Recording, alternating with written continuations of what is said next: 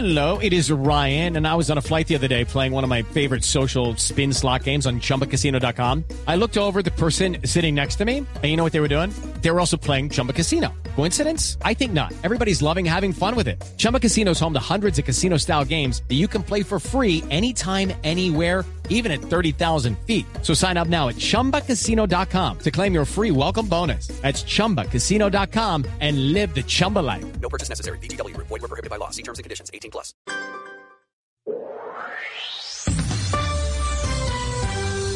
A mitad de mañana sigue el debate de ideas entre personajes, noticias y música.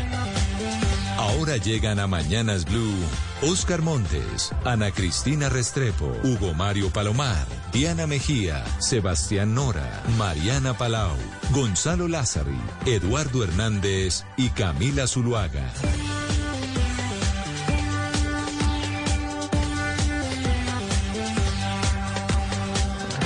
Son las 10 de la mañana, 33 minutos. Un comienzo de semana frío a esta hora en Bogotá, 12 grados de temperatura. Hoy 12 de septiembre de este año 2022. Estamos comenzando semana, Gonzalo, y como siempre usted trae buena música para eh, meterle energía, ¿no?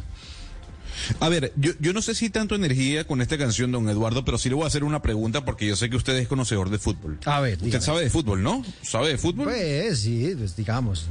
No soy un amplio conocedor, pero más o menos me defiendo. A ver. Bueno, yo le voy a yo le voy a poner esta canción a usted y a don Sebastián Nora, a ver cuál de los dos reconoce quién es el intérprete. ¿Por qué? Porque hoy este intérprete está de cumpleaños.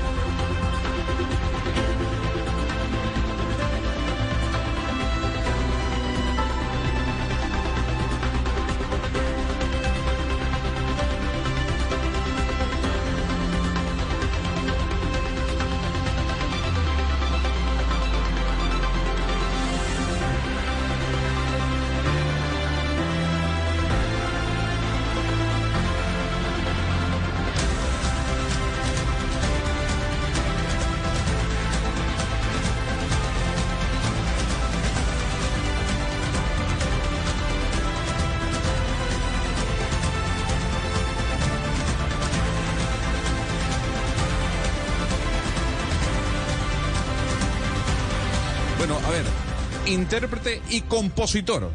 Diríamos nosotros de manera correcta, don Eduardo. más- Usted sabe.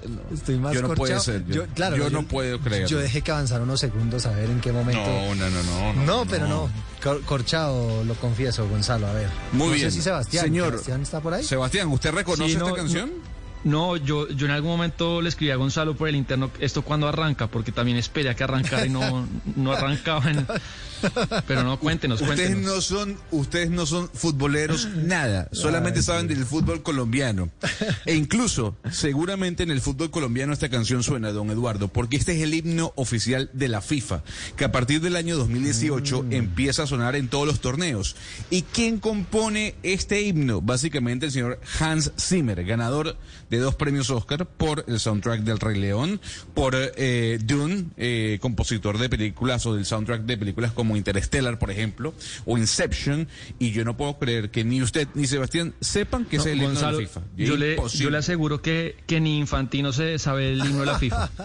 Usted se Sí, lo pone y le, aseguro que no se lo sabe. no, no. Infantino fue el que lo propuso. Además, porque la presentación y la parafernalia que conlleva este himno, yo no sé si usted recuerda, don Eduardo Sebastián, se empezó a implantar en el 2018, cuando salían los niños estirando las banderas a lo largo del campo Ah, bueno. de juego para darle entrada Pero a los mire- jugadores. Pero mire que sí puede ser esa, esa la clave, ¿no? Porque nos está haciendo falta la imagen. A lo mejor usted sí ha visto ese momento adornado con música y tal, pero no habíamos caído en cuenta de que particularmente esa era la musiquita que sonaba en ese, en ese instante, ¿no? De la salida de los niños con la bandera, efectivamente del fair play, ¿no?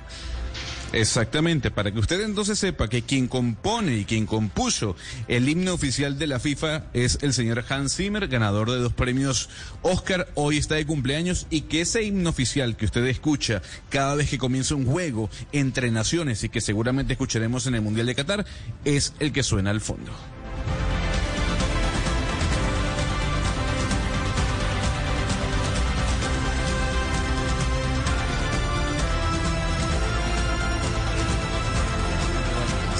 Quizá, quizá sí con esa pista de, de la salida de los niños, la imagen, el fair play y demás, pues eh, se nos hace un poco más conocida. Pero bueno, ahí está. Hans Zimmer, además un hombre que, como usted lo dice, Gonzalo, no solamente tiene que ver con este himno de la FIFA, sino también con muchos otros soundtracks de películas muy famosas. Entonces sí, pues reconocemos ahí el pecado, sin lugar a dudas, de no, de no conocer al hombre. Son las 10 de la mañana, 38 minutos, Sebastián vio eh, al exministro, criticado exministro de Hacienda, Alberto Carrasquilla, aplaudiendo la reforma tributaria de Gustavo Petro, ¿no?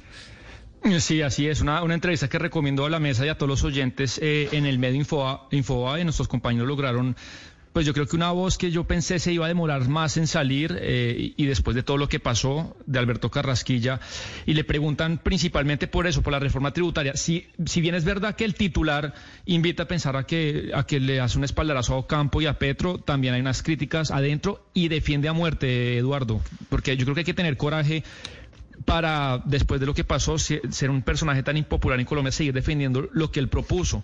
Porque si bien él dice, le dejó tres, cuatro titulares de la entrevista provocativos para que ustedes pues la, la- la lean toda. Aquí tomamos nota. A favor de Petro dice, es necesario los 25 billones, sí. O sea- a favor de Petro hay que desmontar, eh, sí, me iba a decir usted. No, no, no, no, no, que los 25 billones que además es parecido a lo que él pretendía recaudar, porque acuérdese que cuando se habló de 50, 70, pues estos números eran un poquito exagerados. 25 billones está bien, dice Carrasquilla. ¿Qué más?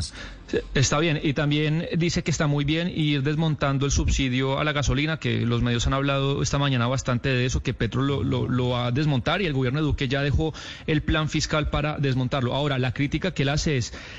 Van a seguir pagando renta los mismos de siempre. Él defiende que se debe ampliar la base de, que, de personas que pagan renta, que es lo que él pretendía hacer, eh, cosa que se le criticó. Y, el, y lo más polémico, lo más ardiente de su, de su reforma tributaria, él defiende quitar la- las exenciones a- al IVA a la comida, porque él está convencido que esas exenciones que hay en Colombia existe, hay muchos productos de la canasta familiar que no pagan IVA, que eso le termina beneficiando más a los ricos que a los pobres, y él sigue defendiendo eso. Y por último, Eduardo, le, muy lamentable, él dice que fue muy triste que su reforma ni siquiera se alcanzó a discutir. Él dice, es que ni siquiera la discutimos cuando ya el país se incendió, pero bueno, se la recomiendo. Eh, el, exministro Alberto Carrasquilla pues sale un poco de la cueva en la que estaba. Es que fíjese que me ha llamado la atención, Sebastián, que quizá Gustavo Petro tiene un margen de maniobra mayor en cuanto a, propuestas que pueden ser impopulares. Por ejemplo, esta de- de eliminar el fondo de estabilización.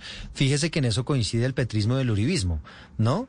E inclusive usted, yo, lo- yo le he escuchado a usted varias veces que es partidario de, de pensar o por lo menos abrir ese debate de eliminar ese fondo de estabilización de, de los precios de los combustibles, pues que claro, nos pondría a pagar una gasolina carísima, pero fíjese que no es, eh, es decir, no es una idea que en este momento, en, en, eh, como está la coyuntura política en el país, no es una idea, mejor dicho, que vaya inmediatamente a sacar a la gente, por ejemplo, a las calles, como se imagina o no. No, eh, es algo que le causará dolor a todos, Eduardo, eh, porque todos destinamos parte de nuestro salario de nuestros ingresos a, ese tema. Yo, yo no creo que vaya a haber protestas en las calles porque los líderes, la gente que asusa a la gente a las calles, los políticos, los, los tecnócratas, yo creo que están alineados en esta idea, están casi todos de acuerdo. Yo no sé si ustedes han- piensan igual que yo, han oído a- a las entrevistas esta mañana, la gente está de acuerdo, porque yo creo que eso supera el debate técnico, Eduardo. Más allá del tema económico, usted imagínese en plena pandemia, la inflación aumentando, que llegue Duque, lo débil que estaba, y llega, aumenta 5 mil, 6 mil pesos de gasolina. No, bueno, pues, el país termina siendo un volcán. Eso- es más, recuerdo yo que en el gobierno de Iván Duque él hizo todo lo contrario. Se da la pela y baja los, los precios de los combustibles, es decir, Así es. aumenta, aumenta el subsidio precisamente para que el bolsillo de los colombianos, que en ese momento estaba muy golpeado, pues no se siguiera resintiendo. Pero en este momento, a lo mejor, lo que le digo, las condiciones son diferentes y también lo que le digo, a lo mejor Gustavo Petro tiene un margen de maniobra mucho mayor que el que en su momento tenía el expresidente Iván Duque para lanzar este tipo de propuestas que, que al final ha sido de buen recibo, por lo menos para el debate. No quiere decir que eso inmediatamente se vaya a aprobar, pero, pero sí por lo menos para que se discuta en el país. Eso obviamente tendría unos, unos cargos, digamos, y, terminaría eh, influenciando y generando un aumento importante en el precio de los de, de la vida, ¿no? De la vida diaria, Oscar. Pero mire, mire Eduardo, yo no sé eh, con quién habló o a quién escuchó Sebastián que dice que todos están contentos con el anuncio de que la gasolina se va a pegar la disparada que dice Petro que se va, que se va, que se va a dar.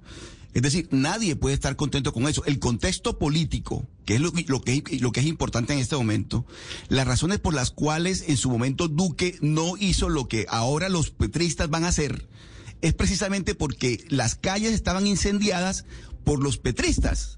Porque la gente de Gustavo Bolívar y de Petro tenía a todo el mundo en la calle contra la reforma de Carrasquilla y contra cualquier medida que significara subir los precios de la gasolina. Como los que los, como los que asusaban a las personas hoy en día están en el gobierno, entonces por supuesto que nadie se va a volcar a las calles a hacer las protestas e incendiar el país como lo hicieron ellos en su momento. Pero eso no Oscar. significa que todo el mundo esté contento. Oiga, pues- pues no- nadie puede estar contento porque es que Pero- mire Eduardo, la hiperinflación que se viene después que suba la gasolina como la tienen proyectadas ellos, ¿usted se imagina en qué mundo vamos a entrar Oscar, nosotros? Oscar, lo que usted en un mundo totalmente dice- in- lo que usted dice es cierto, pero fíjese que fíjese que yo pensé que iba a encontrar esta esta propuesta mucha más oposición. Y, y creo que lo que dice Sebastián eh, en parte es cierto. Si usted se da cuenta, quienes conocen del sector, del negocio y demás, pues no lo consideran por lo menos una idea descabellada, ¿no? No, No, no, sí, no, lo no, que- pero, que Eduardo, ¿por qué se sostienen los subsidios? ¿Por qué se mantienen los subsidios? Porque se requiere, porque es que si no, la disparada de la inflación es, in- es insostenible. Mm. Y, y la, y la economía, se, el desempleo y todo se va a disparar Claro, inmediatamente. Pero por, no es por otro gusto. lado, el, el Estado y el gobierno también tenía- termina ahorrando mucho dinero. Sebastián, usted iba a decir.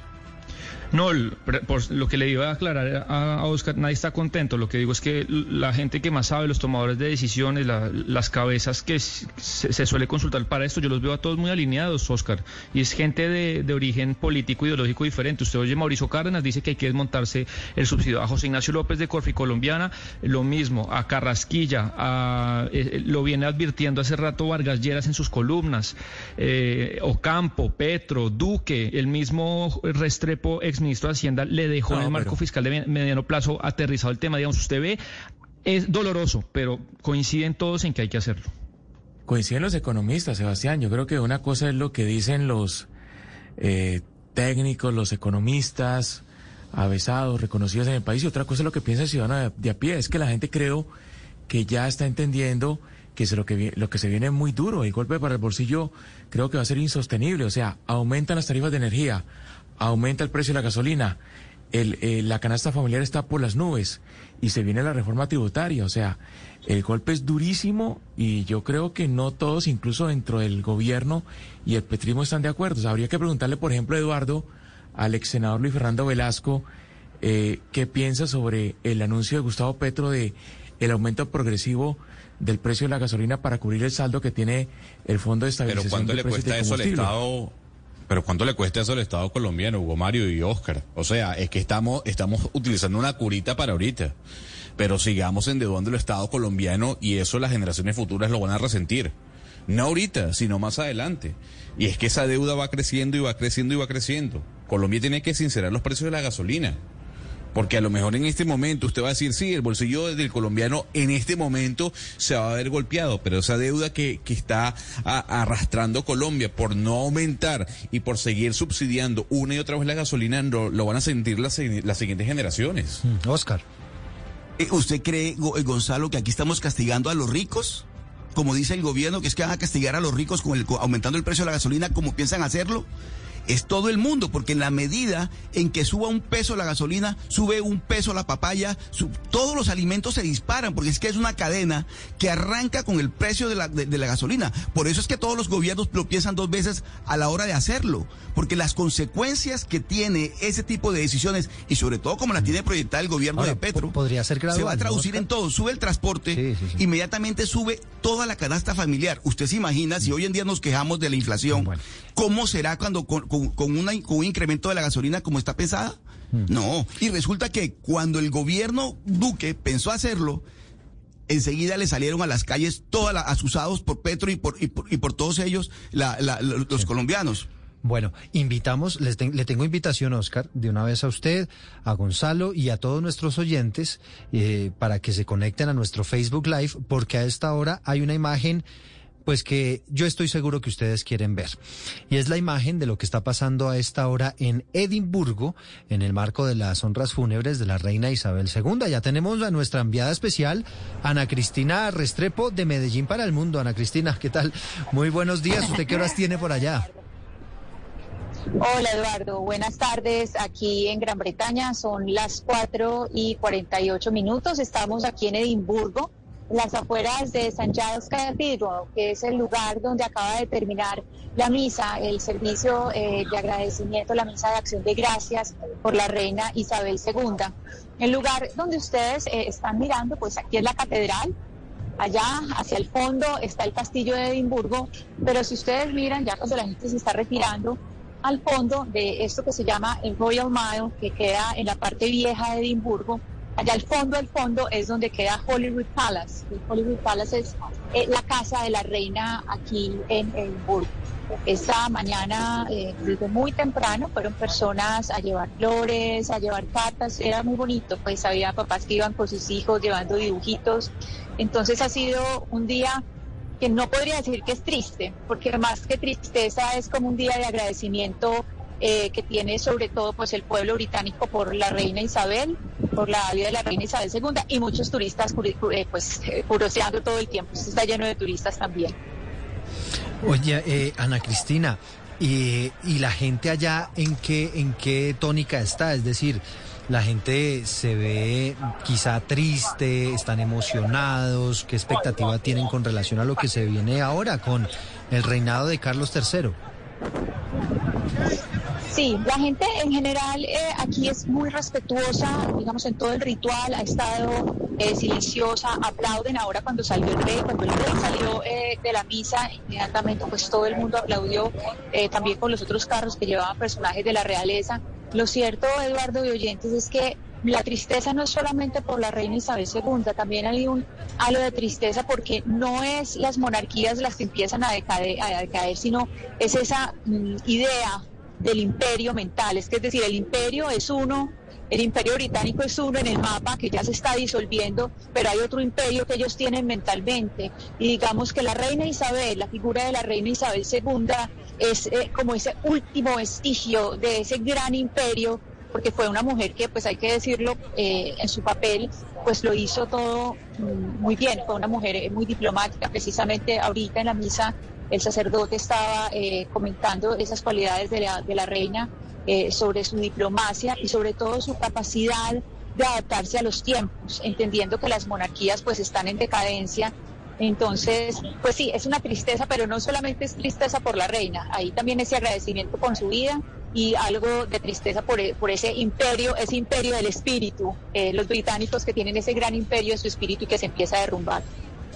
Ana Cristina, vamos a listar aquí en, este- en nuestro Facebook Live, que ustedes, insisto, se pueden conectar de una vez ahí en nuestra cuenta Blue Radio, para que puedan ver esa imagen hermosa que está teniendo a esta hora Ana Cristina Restrepo desde Edimburgo, desde Escocia, donde se están adelantando honras fúnebres, todavía honores para la reina Isabel II. Mientras usted alista, Ana Cristina, pues unas entrevistas que usted ha hecho muy interesantes con algunas personas que han viajado hasta el lugar y han tenido la oportunidad de, presenciar eso que usted está viendo, recordemos, Gonzalo, qué pasó este fin de semana, porque hubo hechos históricos como fue la coronación de el, eh, el rey Carlos III. Sí, la coronación, eh, Rey Carlos III, escuchamos desde hace ya, eh, eh, o, pudimos palpar, sentir lo que significa el nuevo himno inglés, ¿no? God Save the King, que de alguna otra manera no se escuchaba desde hace muchos años. Pero no solo eso, el Rey Carlos III se presentó ante las cámaras, las cámaras de los lores y las cámaras de los comunes, eh, se presentó diciendo que no puede evitar sentir el peso de la historia en sus hombros, lo que lo rodea, dijo que de alguna otra forma va a dar su servicio a, a las naciones que forman parte de, Gran Bretaña, más allá del Reino Unido, Eh, dijo que de alguna otra manera va a servir y va a continuar el legado de eh, la reina Isabel.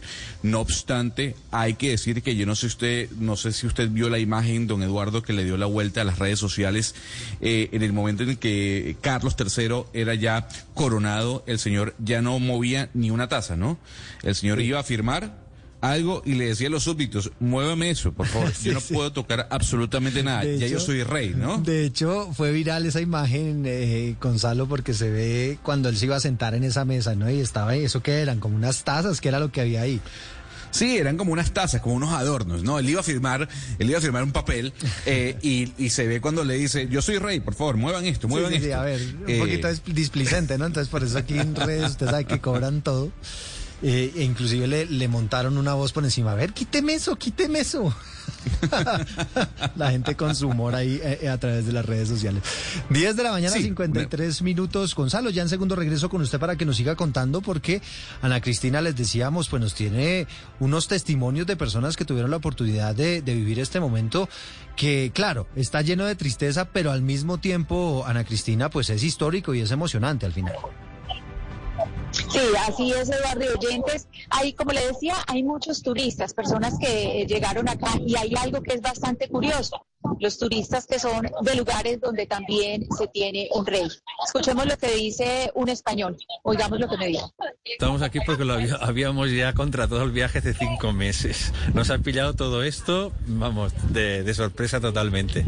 Ustedes también tienen rey y aquí pues la que muere es una reina. Hay un movimiento muy fuerte republicano contra las monarquías. ¿Usted cómo le parecen las monarquías? Yo las monarquías me parecen algo totalmente obsoleto. Lo que pasa que, bueno, la monarquía inglesa pues siempre tiene su tradición, pero yo soy republicano, vamos.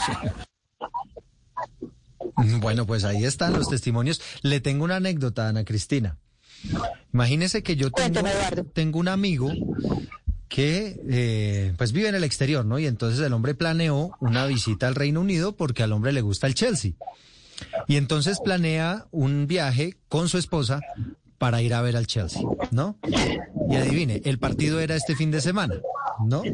Se, Pobrecito, no lo va a ver jugar. Se es muere- la, se muere es la única vez después de pandemia y después de la Segunda Guerra Mundial que no hay fútbol, Eduardo. Muy de mal a su amigo. Ah, hágame el favor, es decir, usted tiene ese testimonio de, de este personaje, pues que le pilla, como dicen los españoles, me pilló esta situación aquí, pues me la he gozado y tal, pero también está el que le pilló la muerte de la reina Isabel y se quedó sin fútbol, ¿no? Se quedó sin partido.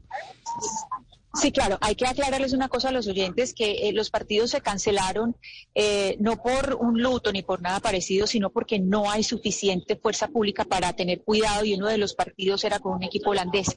Entonces, sobre todo porque no tiene suficiente fuerza, eh, fuerza pública, lo que se requiere de cuidado en los partidos, y por eso eh, es que los partidos eh, se cancelan, que como le digo, pues desde la Segunda Guerra Mundial y la pandemia, pues no se había, no se había pasado dos semanas sin fútbol en, en la cuna del fútbol. Eduardo, y quiero, quisiera eh, que también escucháramos a un grupo de niñas, era un grupo de jovencitas que venían de un colegio, eh, era de un colegio de Chile. Escuchemos lo que ellas dicen sobre esta procesión de la, del cortejo fúnebre de la reina Isabel II.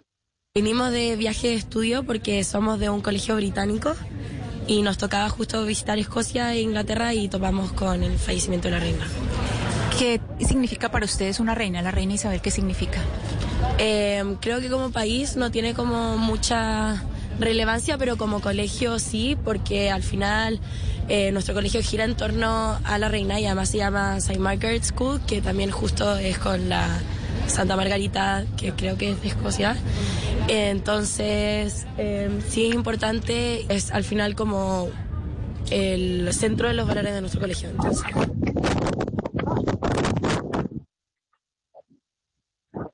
Eduardo, esta, eh, finalmente, pues déjeme contarle que esta catedral tan hermosa que tengo detrás de mí es una catedral que fue eh, fundada en 1124 por el rey David I. Es, eh, pues las palabras de, ahorita en la misa fueron eh, muy bonitas porque resaltaban un punto muy interesante sobre la reina Isabel II y es que ella es la cabeza de Church of England, de la iglesia de Inglaterra que es eh, anglicana, pero a su vez cuando venía eh, a Escocia, siempre que venía a Escocia en Canongate, ella iba a los el ritual de Church of, Scotland, la iglesia escocesa que básicamente es presbiteriana eh, calvinista. Entonces eh, destacaron como ese espíritu de apertura de ella, también en, el, en lo religioso y por supuesto pues el sentido del humor. En todo lo que se habla de la reina siempre se habló del sentido del humor y bueno, ya hemos visto mucho eh, en 2012 el video que grabó con Daniel Craig el, en los, para los Juegos Olímpicos y también el video que hace, que hace pocos, hace unos meses, en pandemia, se publicó con el osito Paddington, que es tan importante para los niños británicos. Ana Cristina, más allá de lo que está ocurriendo eh, y de lo que ha ocurrido el fin de semana con la coronación de Carlos III, con la muerte de la reina Isabel, obviamente empiezan a surgir las notas del color, ¿no? Sobre todo con esa salida que se vio de, del príncipe Williams y de Harry, eh, viendo un poco las ofrendas florales a la reina. ¿Qué se dice de esa relación? ¿Hay alguna nota mm, tal vez banal en medio de la llegada de los príncipes? De esa relación que, por cierto, no es muy buena entre ellos. Sí, eh, Gonzalo, de todos modos, pues aquí siempre la, vida de la realeza es noticia de primera plana. Eh, absolutamente siempre, pues ahí como, como se despierta ese interés. Más que volverlos a ver unidos, la gente está hablando de dónde van a vivir. Ya se sabe, pues que el príncipe Harry y, Meghan pues no, no vivían acá, pero pues eso se mira como un, como un eh, digamos, un detalle o un gesto de que, de que vuelve a estar la familia junta. Pero sí en este momento se está pensando es dónde van a vivir, cuál va a ser la residencia definitiva eh, del príncipe William y la princesa Kate, los eh, príncipes de Gales. Ellos en este momento están en eh, el Cottage de Adelaide, que es como un lugar donde ellos se alejaron un poco para que no estén todas las cámaras sobre los niños, porque ellos ya saben cómo cómo es la cosa y el asedio de la prensa, entonces ellos están retirando un poco, porque uno de los lugares donde se esperaría que, que pudieran habitar, que se fueran a, mudar es eh, a la casa, a la que era la casa de su padre, que era el príncipe de Gales, ahora el príncipe de Gales es William, eh, en Gales. Entonces, eh, están pendientes, mirando a ver de este cottage de Adelaide a dónde se van a pasar y cómo va a evolucionar esa relación entre los hermanos, que de todos modos, pues sí, aquí está en todos los, en todos los tabloides está en primera plana. Mm. Bueno, pues Ana Cristina, eh, la dejamos para que usted siga ahí con, con todo el cubrimiento de las honras fúnebres de la reina Isabel II. Ahí estaremos con nuestros oyentes pendientes de usted, con esas imágenes lindas que nos están llegando desde eh, Edimburgo y pues pendientes de, de lo que termine de pasar con la reina Isabel II. Sí, Eduardo, eh, a las 5 de la tarde, ya en unos minuticos, mejor dicho, ya en este momento son las 5 de la tarde, ya abren la catedral para que las personas puedan entrar a darle un último adiós a la reina, poder entrar eh, con flores y cartas. el cuerpo de la reina va a permanecer acá hasta mañana. Mañana todo el día estará eh, aquí para que la gente le pueda rendir tributo y ya a las 6 de la tarde se irá en un avión al aeropuerto de Londres, donde ya le van a rendir eh, pues ya eh, serán las honras fúnebres finales en Windsor. El último adiós a un legado. Mañanas Blue, cuando Colombia está al aire desde Reino Unido, con los detalles de las honras fúnebres de la reina Isabel II. En directo, nuestra enviada especial, Ana Cristina Restrepo. Blue Radio la alternativa. Colombia está al aire. I've heard people say that too much of anything is not good for you, baby. But I don't know about that.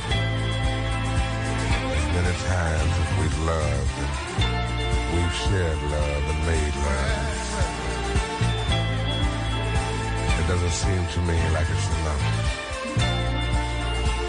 It's just not enough. It's just not enough.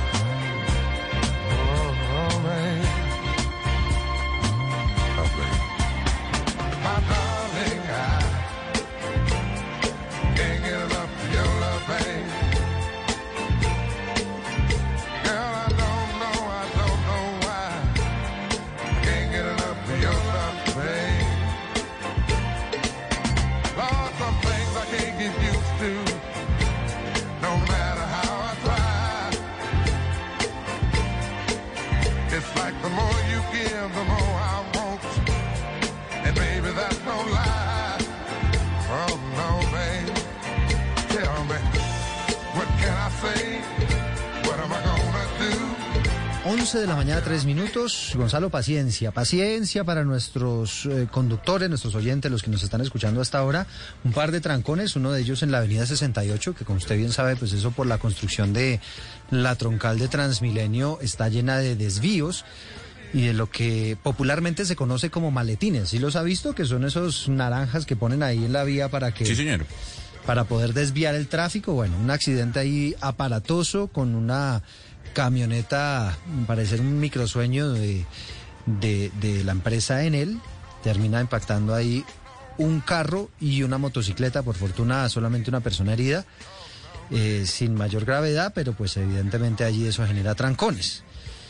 Y lamentablemente también en la autopista sur, muy cerca de San Mateo, ocurrió un accidente, una volqueta que lamentablemente atropella a un motociclista. Allí todo parece indicar hay una persona muerta como consecuencia del- de, de esta situación y pues ya se imaginará usted el trancón en esa vía. Así que paciencia en ambos casos, ¿no? Paciencia, Por eso paciencia. le traigo música. Por eso le traigo música a don Eduardo clásica, ¿no? Que sin duda alguna es bueno, es bueno traer a colación, sobre todo los lunes, ¿no? Cuando le dedicamos ese espacio a los sonidos que marcaron una, una etapa una época, como el que escuchamos al fondo, ¿no? Barry White, porque en 1944 nacía esta estrella del soul y del R&B. Dicen algunos que música para hacer el amor, ¿no, don Eduardo? Eh, o sobre todo para quienes son amantes del R&B. No sé si los latinos seamos mucho esta música para hacer el amor, pero en Estados Unidos sí se etiquetaba así, música para hacer el amor. That's right. But you can believe it's gonna take the rest of my life to keep you.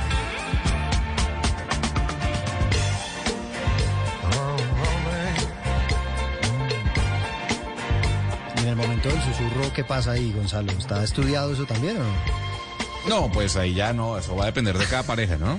Eso ya depende de cada pareja y usted métale, métale mente a eso, ¿no? Métale imaginación y usted, bueno, piensa, imagine, don Eduardo. Son las 11 de la mañana. música. y cinco minutos. Juan Manuel Charri es abogado constitucionalista y lo hemos invitado al doctor Juan Manuel Charri para que nos cuente un poco sobre la idea que tiene el presidente Gustavo Petro de decretar una emergencia económica y social en el país, esta vez con el eh, pretexto, con el argumento de las afectaciones que podrían tener las lluvias para este segundo semestre del año, que se prevé, según dice el IDEAM, pues por cuenta del fenómeno de la niña, vamos a tener muchísimas emergencias y lamentablemente muchísimos afectados. Doctor Charri, bienvenido, gracias por acompañarnos. Eduardo y eh, muy buenos días. Pues que lo invitamos, doctor Charri, para que nos ayude a entender un poco eh, eh, cuáles son las condiciones que serían aceptables para la declaratoria de una emergencia económica y social, si el tema de las lluvias, las afectaciones y demás podría ser un, un argumento válido.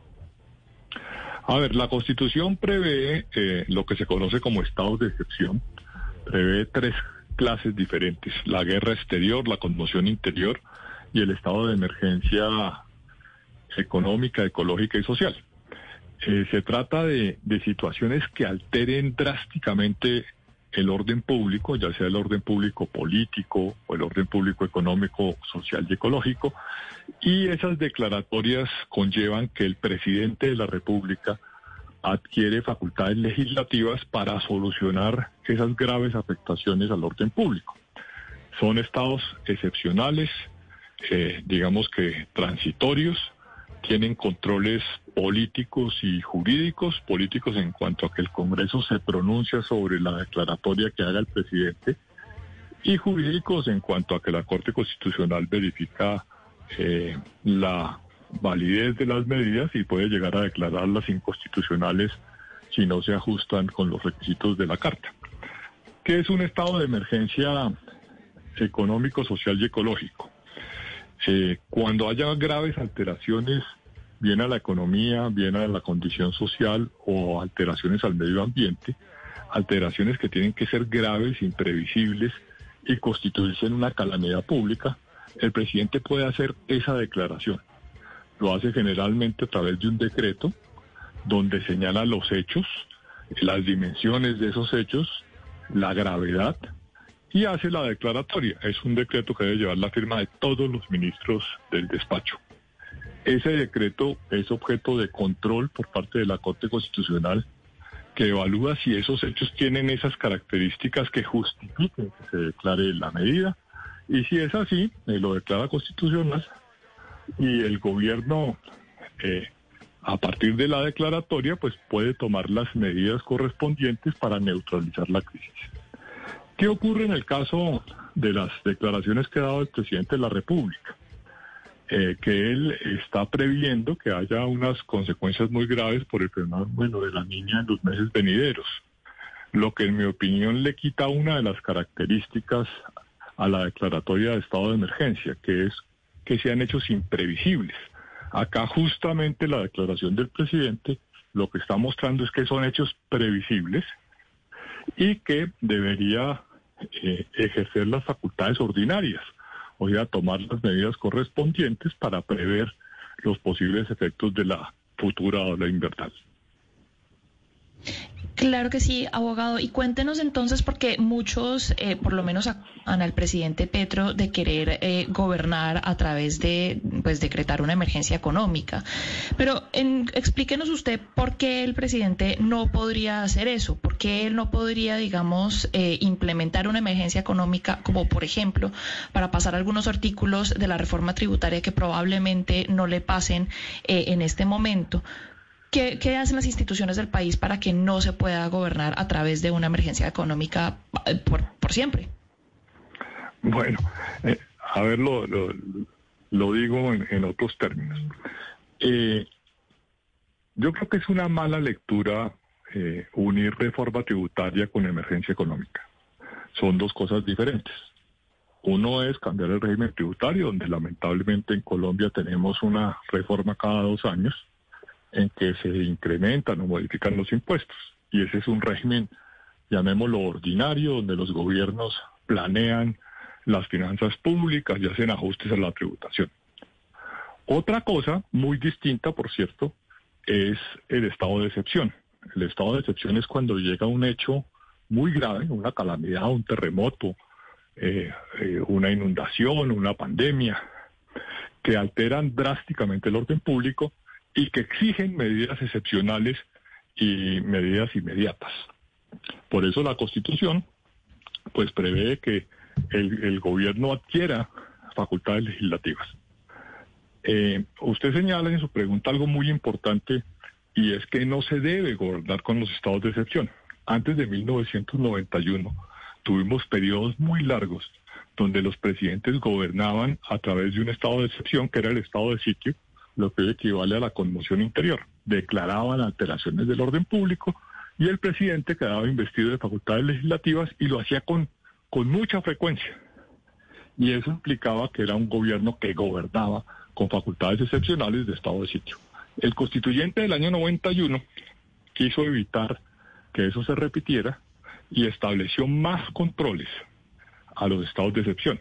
Tiene control político por parte del Congreso, que evalúa la conveniencia de la declaratoria y tiene facultades para modificar las medidas que tome el gobierno y tiene control de constitucionalidad que si bien lo tenía en, el régimen anterior, eh, esta Corte entendió que podía pronunciarse sobre los hechos que daban origen a la declaratoria. La Corte anterior eh, consideraba que no, que era una que el gobierno evaluaba, digamos, desde su punto de vista los hechos excepcionales y que eh, nadie podía pues criticar o, o controlar esa, esa apreciación del gobierno.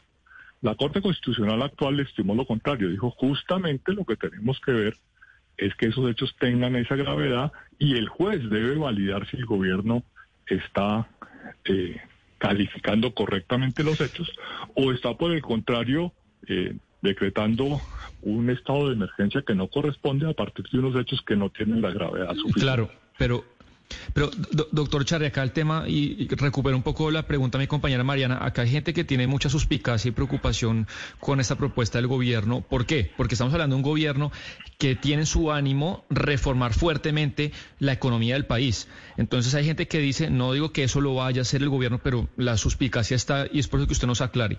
Gente que quiere cambiar el sistema pensional, tributario, laboral, ¿qué margen tendría el gobierno en caso de que la Corte le avale la emergencia económica para meter en ese lapso de tiempo las reformas de fondo que Petro prometió en campaña. ¿Qué de esas cosas podría hacer en, ese margen de emergencia económica?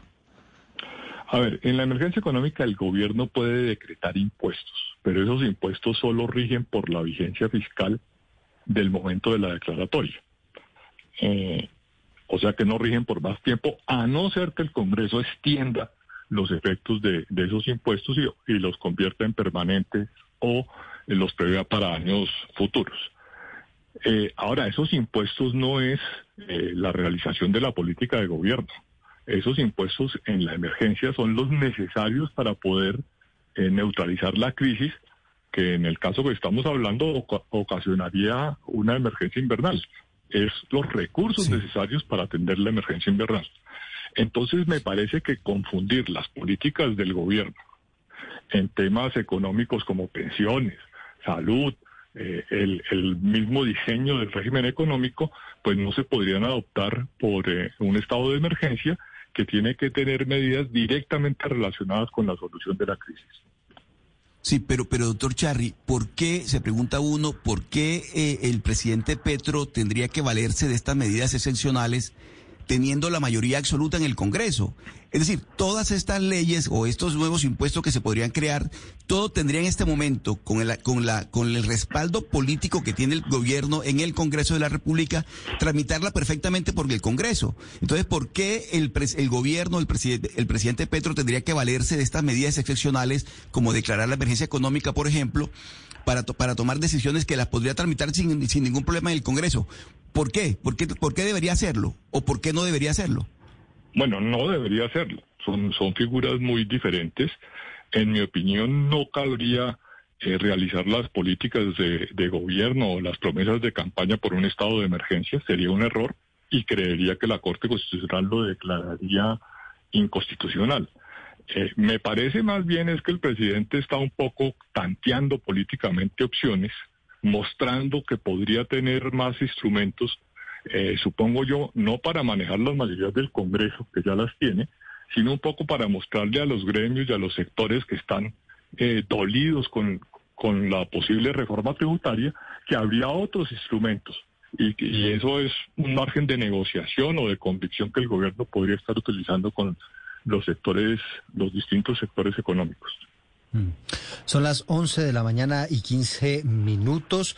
Doctor Juan Manuel Charri, quizá una pregunta que, que se sale un poco de nuestro tema de la emergencia económica, pero quisiera saber cómo funcionaría ese mecanismo. ¿Qué tendría que hacer el gobierno para que se elimine, por ejemplo, el fondo de estabilización de los combustibles, que como usted bien sabe es una idea que tiene el gobierno nacional? Entiendo que eso sería vía Congreso. Exactamente, ¿qué tendría que hacer el, el gobierno para hacerlo? Eh, bueno, sería un tema distinto a la, a la emergencia económica. Eh, sería una medida que puede tomar el gobierno en, en el sentido de suprimir un fondo. Yo no conozco en qué condiciones se creó el fondo, pero lo cierto es que los gobiernos pueden suprimir entidades públicas y lo pueden hacer incluso sin pasar por el por el Congreso. Es una de las facultades que la Constitución prevé que debe estar regida por una ley marco y hasta donde yo recuerdo sería la ley 489 eh, que lo autoriza para eso. Entonces sería una medida de política económica, de diseño del Estado y podría suprimirse el fondo. Y debería también suprimirse la función de subsidio a los combustibles, que creo que también podría hacerlo eh, por una medida administrativa y no legislativa. Bueno, es Juan Manuel Charri, abogado constitucionalista. Le agradecemos, doctor Charri, estos minutos. Eh, con mucho gusto. Son las 11 de la mañana, 17 minutos. Pues Sebastián, yo no sé si usted queda con, con, con inquietudes, pero el margen de maniobra que tendría el presidente en caso de una declaratoria de la emergencia económica y social me da a mí la sensación de que es pues bastante bastante eh, puntual, ¿no? No no se podría digamos tomar unas decisiones fuera de lo que llama a, a declarar esa declaratoria económica, ¿no? Creo que con esa entrevista bastantes personas quedan tranquilas porque la realidad es que la excusa del, del, gobierno del tema del fenómeno de la niña, pues es una excusa, porque la gente que estuvo atenta a la campaña recordarán que Petros ya sugirió esto, pero no con, excusa del, del, del, tema climático, sino con excusa del hambre. Entonces, él de pronto pensará, estará pensando en su cabeza de qué se agarra para ver cómo puede ambientar de que haya un consenso político para que esto sea posible. Y si nos tranquiliza, Eduardo, porque nos dice el doctor Charly que son medidas puntuales para la para la, emergencia que se quiere acotar y si son tributos, los tributos solamente pues terminan cuando se acabe la, emergencia económica. 11, 18 minutos. Sí, que lo, que dice Sebastián es cierto, ¿no? Porque entonces, claro, eso se abre una puerta ahí grande porque da las posibilidades de que el gobierno pues prácticamente termine legislando a través de decretos con fuerza de ley y entonces la pregunta que, que muchos nos hacemos es, bueno, y, y, los alcances de esto? Esto podría eventualmente salirse de control, pero ya escucha usted al doctor Charlie en el sentido de que esto puede ser, pues digamos, tiene unos controles muy estrictos y las medidas deben atender puntualmente lo que está causando la emergencia. Pero, pero Eduardo, Eduardo, no hay, hay que dejar... Sí, Oscar y después Mariana. Sí, pero mire, mire Eduardo, es que no podemos olvidar lo siguiente, el gobierno tiene una chequera generosa en todo sentido, está llegando apenas, está estrenando, lleva semanas. Si el, si el gobierno, eh, si el presidente Petro no toma medidas, las que quiera, en este momento, que tiene buena chequera, que tiene popularidad, que estamos en luna de miel, por muy impopulares que sea, el costo político lo resiste. Otra cosa es cuando pase el, el, tiempo y comienza a desgastarse el gobierno a ver si va a tomar las mismas decisiones. Obviamente que yo creo y pienso igual que Sebastián, esas, esas medidas extraordinarias, si se pueden evitar, mejor evítelas, aunque tenga la popularidad y tenga la chequera suficiente para girar contra esa popularidad. Pero yo creo que en este momento el presidente Petro está disfrutando de una luna de miel y por eso se está tomando ciertas libertades. Otra cosa quiero verlo yo sí, pero... a la vuelta de unos meses cuando comience el desgaste. Sí, Mariana. Exacto, y es que yo creo que son los este tipo de discursos los que eh, comienzan a desgastar esa, o por lo menos ese capital político que tiene el señor Gustavo Petro, el presidente Gustavo Petro, porque pues, ok, tenemos esa que en el país tenemos unas, unas instituciones lo suficiente fuertes como para que este tipo de cosas no pasen, que uno declare una emergencia económica por cualquier cosa, aun cuando hay una supuesta emergencia que es previsible. Pero pues sí deja de preocupar que la persona al mando no sea consciente de que pues ese tipo de anuncios de alguna u otra manera anuncian o dan un como una clave de lo que usted piensa que puede hacer en el poder. Ese tipo de cosas, por ejemplo, no lo veíamos, no es muy presente en los presidentes anteriores y lo estamos viendo en el presidente de hoy en día. Y eso es muy preocupante porque también demuestra cuál es su visión frente a las instituciones y el, los poderes que él piensa que puede otorgarse mientras esté en el poder. Claro, la, la, la noticia que a muchos preocupó la semana pasada, Eduardo, fue esa, que el presidente Petro estuviera buscando facultades especiales, declarando una emergencia económica en el país. Pero creo que la buena noticia es la que confirma el doctor Charri en esta, en esta eh, entrevista, Eduardo, y es que eso no va a ser posible si no lo aprueba la Corte Constitucional. Mm. Entonces creo que mientras exista la separación de poderes en Colombia, pues tendremos garantías y el gobierno no podrá hacer lo que se le viene en gana, como, sí. como diríamos ahora, comúnmente. Ahora, esto es una revisión posterior, ¿no, Hugo Mario? La revisión de la Corte es posterior. Claro, pero si la declara inconstitucional, obviamente, pues no va a poder ser viable una emergencia. O sea, por eso digo, mientras exista la separación de poderes, depende del gobierno de que lo que aprueben las cortes. Sí, esos, esos decretos siempre deben ir muy bien sustentados, digamos. Eh, ya hay experiencias de otros momentos eh, recientes en los cuales los gobiernos han tomado esas decisiones de acudir a los estados de excepción que efectivamente están y contemplados. La corte los tumba. Por la y luego la revisión constitucional se caen, se hunden. Y, y muchas sí, veces. Pero, pero, y, y, no todas las medidas. A veces se hunden unos decretos, unos sí, otros no. Sí. Pero, pero, pero el rollo aquí, Oscar, es que pues ya cuando los tumba, ya para qué, pues ya, ya los han aplicaron, ya, ya el tema está. Y lo hacen, estuvo, ¿no? Eduardo, y lo hacen con esa intención. Saben perfectamente que no van a, no van a resistir el- el- la revisión constitucional de la Corte, pero igual lo hacen porque mientras tanto ganan tiempo y sacan adelante las iniciativas. Pero es que lo que también no se puede dudar en este momento, Eduardo, es que el gobierno Petro tiene un respaldo en el Congreso. Esa revisión política de la que hablaba el doctor Charry, pues obviamente que en este momento en el Congreso pues no se va a dar, porque es que resulta que este Congreso, él conformó las mayorías, pues ya hemos visto el espectáculo nosotros del conservado pet- petrismo, es decir, el Partido Conservador es petrista hoy en día, hágame el favor. Y entonces si no tiene el respaldo del, poli- del Congreso, pues no tiene el respaldo de nadie. Yo creo que en este momento, obviamente, el presidente Petro y su gobierno están pues girando cheque a la lata porque es que tienen chequera, pero esperemos que pasen unos meses y lo vamos a ver si tienen el mismo valor de sacar adelante estas iniciativas. Yo creo también, igual pienso como Hugo Mario, que la revisión de la Corte Constitucional es rigurosa y muchas veces, obviamente, que estas iniciativas así pues, tomadas tan a la ligera, pues se, se terminan hundiendo. Mm, Sí, y bueno, y vamos a ver qué, qué termina de ocurrir, porque obviamente el presidente Gustavo Petro lo plantea por ahora como una medida casi que preventiva, como una decisión que se podría tomar en caso de que el tema del invierno se empeore en nuestro país, ahora que se está advirtiendo van a aumentar las lluvias. 11.23, Jennifer Castiblanco llega con invitación a esta hora.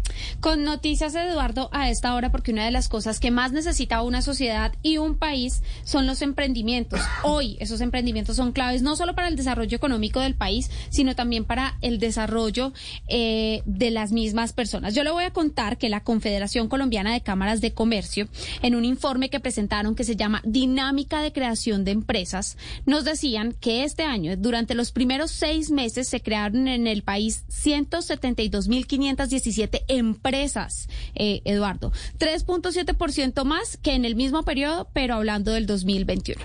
Este informe eh, nos muestra que el aumento se da tanto en el crecimiento de empresas de personas naturales como también se habla en el de sociedades. Pero hablando de creación de empresas de personas naturales, el aumento fue del 4.6%, pasando así de 124.263 empresas en el primer semestre de 2021 a 129.961 empresas en el 2022. De esas empresas, eh, ayudaron a la generación de, de empleo en el país y el 49% de ellas generó por lo menos un empleo. Por eso es que es tan importante apoyar a los emprendedores, pero también es muy importante que ellos entiendan que todas esas ideas que hoy sentados tomándose un café con sus amigos y estén empezando a, a plantearse cómo crear, qué hacer, cuál va a ser mi próximo emprendimiento, pues tengan en cuenta que para todo eso y para que esto se materialice necesitan una capacitación interna en temas muy importantes como son gerencia de recursos,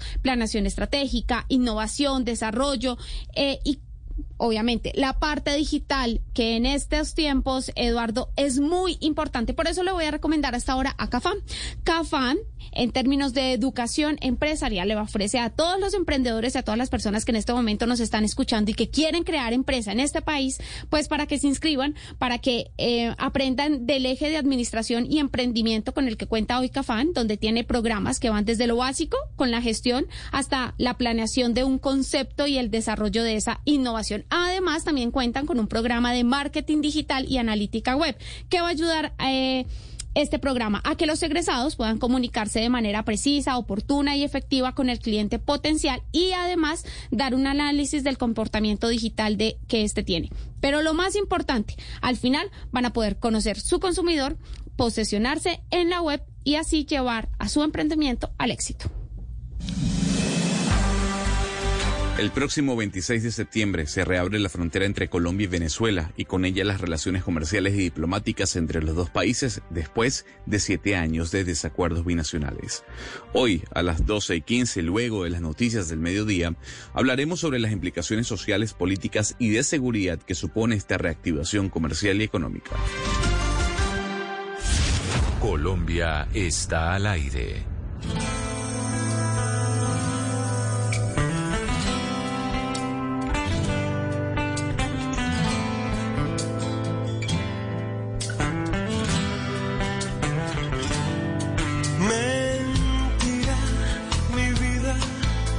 Lo que se da y no se mide.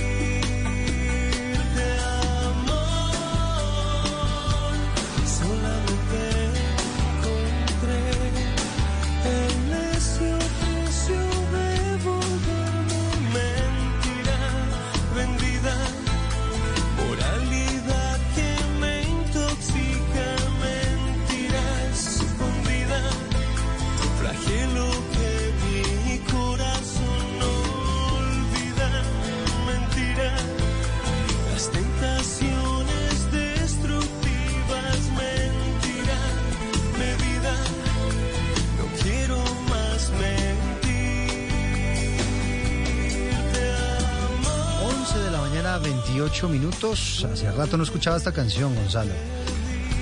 Sí, ¿no? Mm, La ley. Mentiras. Una canción que además esta versión es de su MTV Unplugged. Y es que, ¿por qué le traigo a la ley? Porque hoy su cantante Beto Cuevas está de cumpleaños.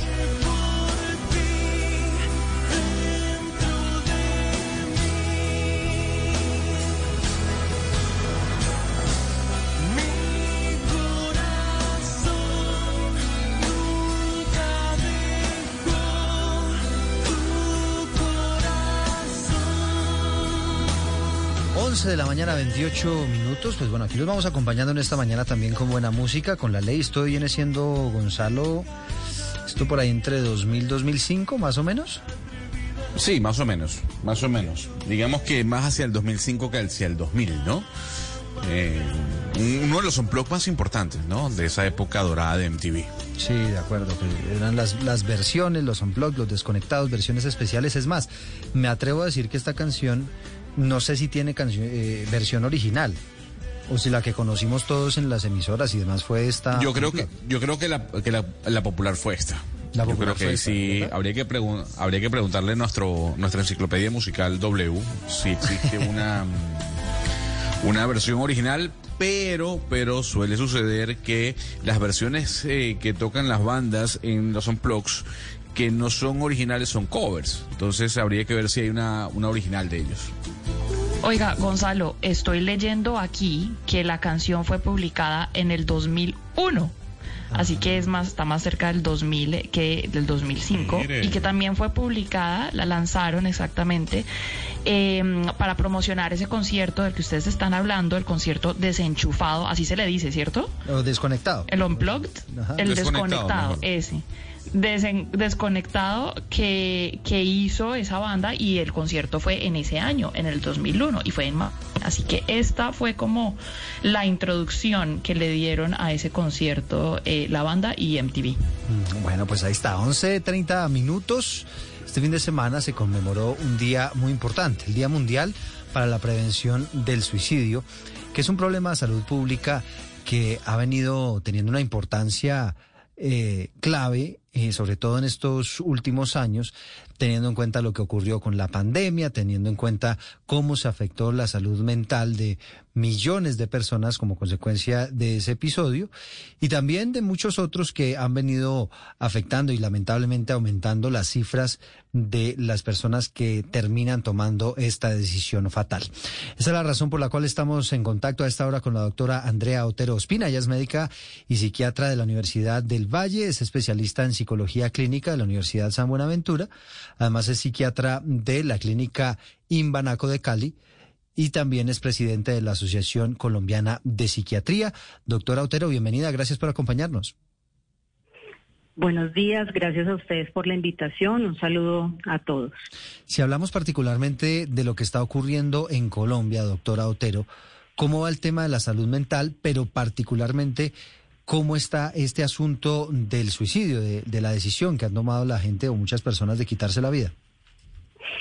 Sí, bueno, en el año 2021 tuvimos eh, el pico pues de suicidios en los últimos 10 años. Tuvimos 2.962 suicidios en Colombia, eh, que es el 7.8% más respecto al 2020, donde tuvimos 2.748. Esto es una situación pues que no estamos viviendo solamente en Colombia, sino es una situación a nivel mundial. Mm, ¿Y, y qué tanto es atribuible a la, a la pandemia? Bueno, sí se sabe, eh, digamos que el 90% de las personas que se suicidan tienen una enfermedad mental. Entonces, lo que ocurrió durante la pandemia es que, pues, por todas las situaciones ya conocidas, eh, se disparó muchísimo, se dispararon muchísimo las tasas de depresión y ansiedad. Entonces, eso hace que tengamos, pues, eh, una población con muchos más factores de riesgo para, para llegar al suicidio. Se suma también el tema de, de las dificultades económicas que siempre están muy asociadas con incrementos de tasas de suicidio pues en las poblaciones que lo están eh, viviendo. Doctor Otero, ¿y qué, qué razón o qué razones han identificado ustedes para que esté padeciéndolo tanto la franja de jóvenes, sobre todo jóvenes que se acaban de graduar del colegio y, están como también graduándose de la universidad? porque especialmente en esa franja etaria está, está afectando este tema del suicidio? Bueno, el suicidio es la segunda causa de muerte en jóvenes entre 15 y 29 años. Esto es una situación eh, a nivel mundial, es una situación que no es nueva. Sin embargo, eh, posterior, digamos, al, confinamiento durante el año 2021, se observó que sí se dispararon muchísimo las tasas de intento de suicidio y de suicidio en los, en los jóvenes. Eh, se sabe pues que la pandemia afectó muchísimo a esta población y que aumentaron muchísimo los casos de ansiedad y depresión. Hay como una sensación en ellos de desesperanza, de falta de oportunidades que los ha afectado. También el aislamiento que vivieron durante la pandemia los afectó. Eh, todo el tema de la educación ¿y por qué hombres? ¿Y por qué muchos más hombres que mujeres? Bueno, normalmente eh, se suicidan muchos más los hombres que las mujeres. El 80% de los suicidios ocurren en hombres y el 20% en las mujeres. Esto tiene que ver con el hecho de que a pesar de que las mujeres se intentan suicidar mucho más que los hombres, los métodos que los hombres utilizan son métodos mucho más violentos y por tanto más efectivos. Entonces los hombres usan eh, métodos, pues sí, más, más certeros y eso hace que eh, ellos puedan ser más exitosos, digamos, entre comillas, no, no debe decir esa palabra exitosos, pero digamos, eh, generalmente llegan al, al, al dentro del intento, pues logran el, el suicidio mucho más fácil que las mujeres debido a sus métodos. Y, y, el tema de las redes sociales, doctora Autero, ¿qué tanto inciden en los comportamientos suicidas, teniendo en cuenta que esta generación, que los jóvenes hoy pues la mayor parte del tiempo están interactuando a través de las redes, están consumiendo contenidos digitales. Sí, se sabe también hoy en día que el uso de las redes sociales nos afecta a todos, ¿sí? Y en las redes sociales pues todo el mundo pone, muestra su, su mejor cara, todo el mundo se ve, se ve bien y nadie muestra su, su parte difícil, su parte, su sufrimiento. Entonces ellos, digamos los jóvenes, mm, generalmente se están comparando y siempre están pensando que los demás están bien y que ellos son los únicos que están mal. Entonces es algo que debemos trabajar para cambiar.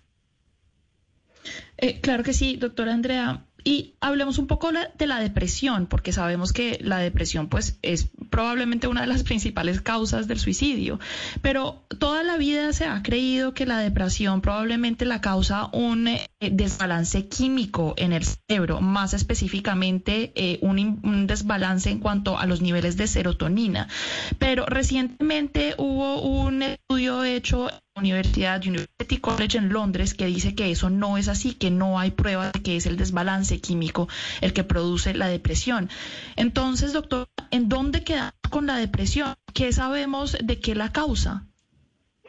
Bueno, eh, digamos, ese, ese, esa noticia que salió es como respecto puntualmente a la serotonina y no es que lo niegue, sino que no hay, digamos, una evidencia contundente y suficiente, pero mm, sí se sabe que la depresión tiene de base aspectos biológicos, psicológicos y, y sociales. ¿Sí?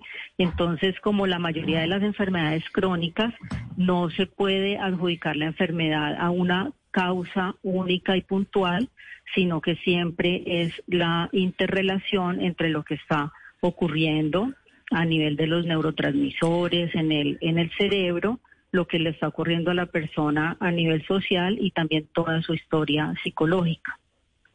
Doctor Otera, en España eh, existe un proyecto que se llama Survive para la prevención del suicidio adolescente. En Gran Bretaña también hay otro que se llama Afterlife, que fue emprendido por Ricky Gervais y por Netflix, que también está en todos los cuatro países de la Gran Bretaña. ¿Qué ha hecho Colombia? ¿Qué está haciendo Colombia para prevenir el suicidio y en especial el suicidio juvenil? Bueno, nosotros desde la Asociación, digamos que la prevención del suicidio tiene muchos, mm, digamos, hay muchas maneras de, de prevenir el suicidio, ¿cierto? Entonces, uno de los puntos más importantes para prevenir el suicidio es poder lograr diagnosticar y tratar las enfermedades mentales, no solamente eh, con tratamientos farmacológicos, sino también con tratamientos psicoterapéuticos como terapia cognitivo-conductual. Es lo que tiene evidencia para prevenir el suicidio. Pero también es muy importante eh, la conciencia de la comunidad, que la comunidad pueda entender que tiene un rol en la prevención del suicidio, que los únicos que pueden prevenir el suicidio no somos los trabajadores de la salud, los médicos generales, los psiquiatras, los psicólogos, sino que toda la población tiene que participar. Entonces, desde la Asociación Colombiana de Psiquiatría hemos hecho una campaña, hemos venido haciendo unas campañas desde el año 2018, por un lado para romper el estigma de la salud mental, de ir al psiquiatra y de tratarse, y por otro lado, eh, para prevenir el suicidio a través de una campaña que hemos llamado Prevenir es Preguntar, y es mostrarle y enseñarle a toda la gente de la comunidad que cuando le preguntas a alguien si está pensando en suicidarse, no le estás sembrando la idea, que es un mito, sino que le estás tendiendo la mano. Y la importancia de preguntar a quienes se observa que tienen algún grado de riesgo. Doctora Otero, pero es que mire, usted da una cifra eh, que es eh, súper extraordinaria y esa cifra daría un promedio a nosotros casi de 10 suicidios por día en Colombia que me parece realmente una, una, una, bueno, una cifra que, que llama la, dispara todas las todas las alarmas, todas las alertas. Pero, pero hay, hay algunas decisiones que se toman por parte de algunas administraciones, y le hablo concretamente de gobernaciones, de habilitar unas líneas líneas eh, muy efectivas en algunos casos para que las personas llamen a quienes a quienes están allí que son especialistas psiquiatras psicólogos que los pueden tratar. Ese tipo de medidas se pueden qué tan efectivas son y qué tan convenientes son también doctora Otero. Bueno las líneas de ayuda son supremamente importantes porque mm, se habla digamos de la crisis suicida. Hay un hay un momento en el que la persona se siente sin salida y piensa que la única solución a su problema o a su situación o a su estado de sufrimiento es el suicidio. Entonces, en ese momento de la crisis suicida, si esa persona recibe una ayuda de un familiar o de un amigo o puede acudir a una ayuda profesional en ese momento, se puede salvar su vida. Entonces, las líneas de ayuda eh, son supremamente importantes en la prevención de suicidio. Nosotros en Colombia, el Ministerio de Salud tiene una línea nacional, que es la 192 opción 4, y algunas ciudades tienen eh, este tipo de, líneas de ayuda. Son supremamente importantes para prevenir el suicidio. Mm. Doctora Otero, ¿qué debe hacer una persona, un familiar, un amigo que tiene una persona cercana que quizá intentó suicidarse? ¿Cómo debe abordar ese asunto? ¿Cómo esa persona le puede ayudar? Sí, bueno, entonces lo primero es atreverse a preguntar sin mucho rodeo directamente si está pensando en suicidarse. ¿sí? Es una esta pregunta directa abre la conversación. Lo segundo es escuchar, escuchar atentamente, empáticamente y no juzgar. No juzgar por lo que él está diciendo que, que siente o que piensa. Es mucho más importante la escucha que cualquier consejo que se le pueda dar a la persona, ¿sí? Eh, ofrecer el apoyo, no dejarlo solo, activar la red de apoyo y por último lograr que esta persona acuda a una ayuda profesional y mostrarle cómo ir al psiquiatra no es de locos, ni le pone una etiqueta, ni lo hace débil. Doctora Otero, ¿cuál es la distancia que hay entre las ideas suicidias y el suicidio? Bueno, eh, la ideación suicida se correlaciona con realmente llegar a intentar suicidarse más o menos en un 30% de las personas. Sin embargo, eh, cualquier expresión de ideación suicida debe ser tomada en cuenta porque es un grito de alarma, es un, es un llamado, es un grito de ayuda. Entonces siempre debe ser tenido en cuenta. Hay un mito que dice que si una persona habla de que se quiere suicidar, realmente no, no se quiere suicidar, porque si no, no hablaría. Y eso no es cierto. toda persona que habla de quererse suicidar es porque realmente mm, necesita una ayuda y un apoyo. Y doctora Otero, ¿qué, ¿qué tipo de conductas nos hacen encender las alertas? Porque usted nos dice, esas personas rara vez van a expresar su deseo de quitarse la vida. ¿Qué conductas nos pueden llevar a pensar que una persona puede estar en eso, puede estar pensando en, quitarse la vida? Bueno, lo primero es, pues, la más, la principal señal de alerta es decir que se quiere quitar la vida, ¿cierto? Pero también hay personas que hablan de quererse morir o de, sentirse sentir mucha culpa o vergüenza por alguna situación particular o sentir que son una carga para los demás. Entonces, hablar del tema de la muerte, de, de no ver futuro, es una señal de alerta importante.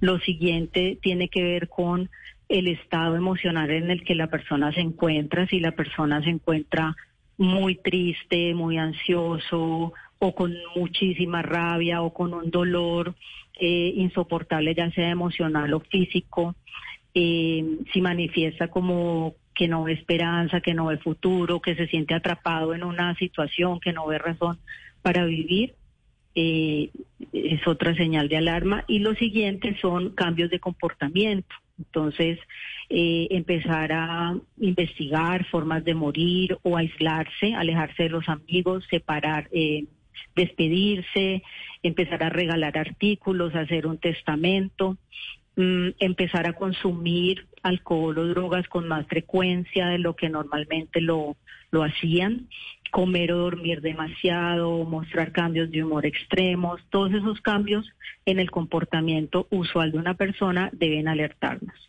Mm. Son las 11 de la mañana, 44 minutos. Conversamos con la doctora Andrea Otero Ospina, presidenta de la Asociación Colombiana de Psiquiatría, a esta hora sobre la conmemoración el fin de semana del Día Mundial para la Prevención del Suicidio. La idea, por supuesto, es encender las alertas y ayudar a quienes eventualmente pues están en esta situación. ¿Cómo es la mejor manera de apoyarlos, de abordarlos? Doctora Otero, gracias. Gracias a ustedes por la invitación.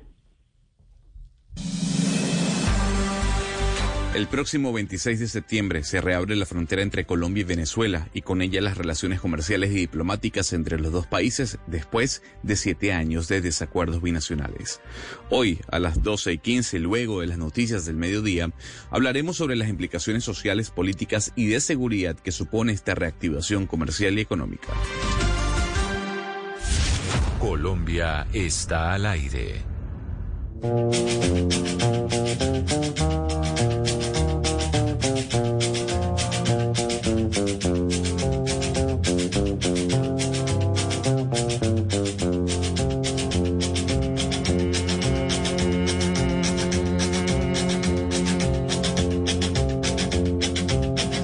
keep a close watch on this heart of mine. I keep my eyes wide open all the time. I keep the ends out for the tie that binds. Because you're mine, I walk the line.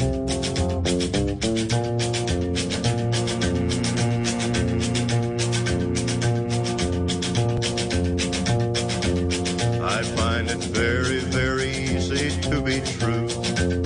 I find myself alone when each day's through. Yes, I'll admit that I'm a fool for you.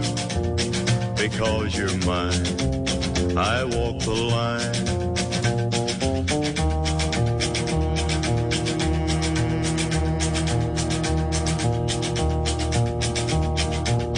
As sure as night is dark Uno como en un trencito, Gonzalo. Se siente en el lejano oeste, ¿no? Sí, sí, exactamente, tal cual. Un trecito en el lejano oeste. Pues bien, eh, a quien estamos escuchando seguramente también eh, hizo trasladar a algunos oyentes hacia el lejano oeste, a esa ciudad de Arkansas, por ejemplo. ¿Por qué? Porque estamos escuchando a Johnny Cash.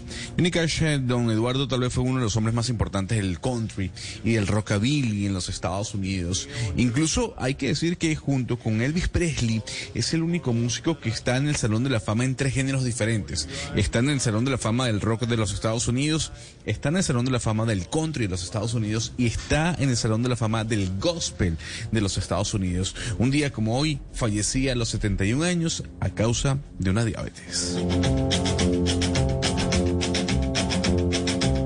I keep a close watch on this heart of mine. I keep my eyes usted menciona a Elvis Gonzalo, eh, vi, la, se- vi, vi la película finalmente. Buena, interesante. Oiga, al fin, ¿no? Al fin. tarde, mejor tarde que nunca. Muy bien. Pero oiga, claro, em, em, recordé que uno de los, de, de los, digamos, me causa sorpresa que a pesar de su fama mundial, de, de ese reconocimiento que tiene en el mundo entero, el hombre al final nunca se le cumplió ese sueño de, de hacer una gira internacional, ¿no? No, no pudo, no pudo. Y no pudo salir por, por algo, ¿no? Eh, pasa que yo no le quiero dañar la historia a los oyentes. Eh, se dice que el señor Elvis Presley no pudo hacer una gira a nivel internacional porque su manager, el coronel, quien además lo llevó a la palestra eh, comercial, al estrellato, pues no podía viajar. No Claro. podía viajar por un tema legal. Claro. Pero no, tampoco le quiero echar todo el cuento a la gente, ¿no? No, no, no, no, no, y está bien, yo creo que hasta ahí, hasta ahí está bien, pero, pero sí llama la atención que, pues Elvis Presley, imagínese usted uno de los artistas más famosos de todo el planeta, no haya tenido esa posibilidad de, de hacer una gira internacional, ¿no? Pero bueno. Sí, no, no, no le dio el tiempo. Óigame, Gonzalo, ¿usted tiene ahí un ranking de las 100 mejores pizzerías del mundo? Sí, señor. Eh, le hago una pregunta muy sencilla. ¿Usted cree que eh, Colombia está dentro de la lista? ¿Alguna pizzería colombiana?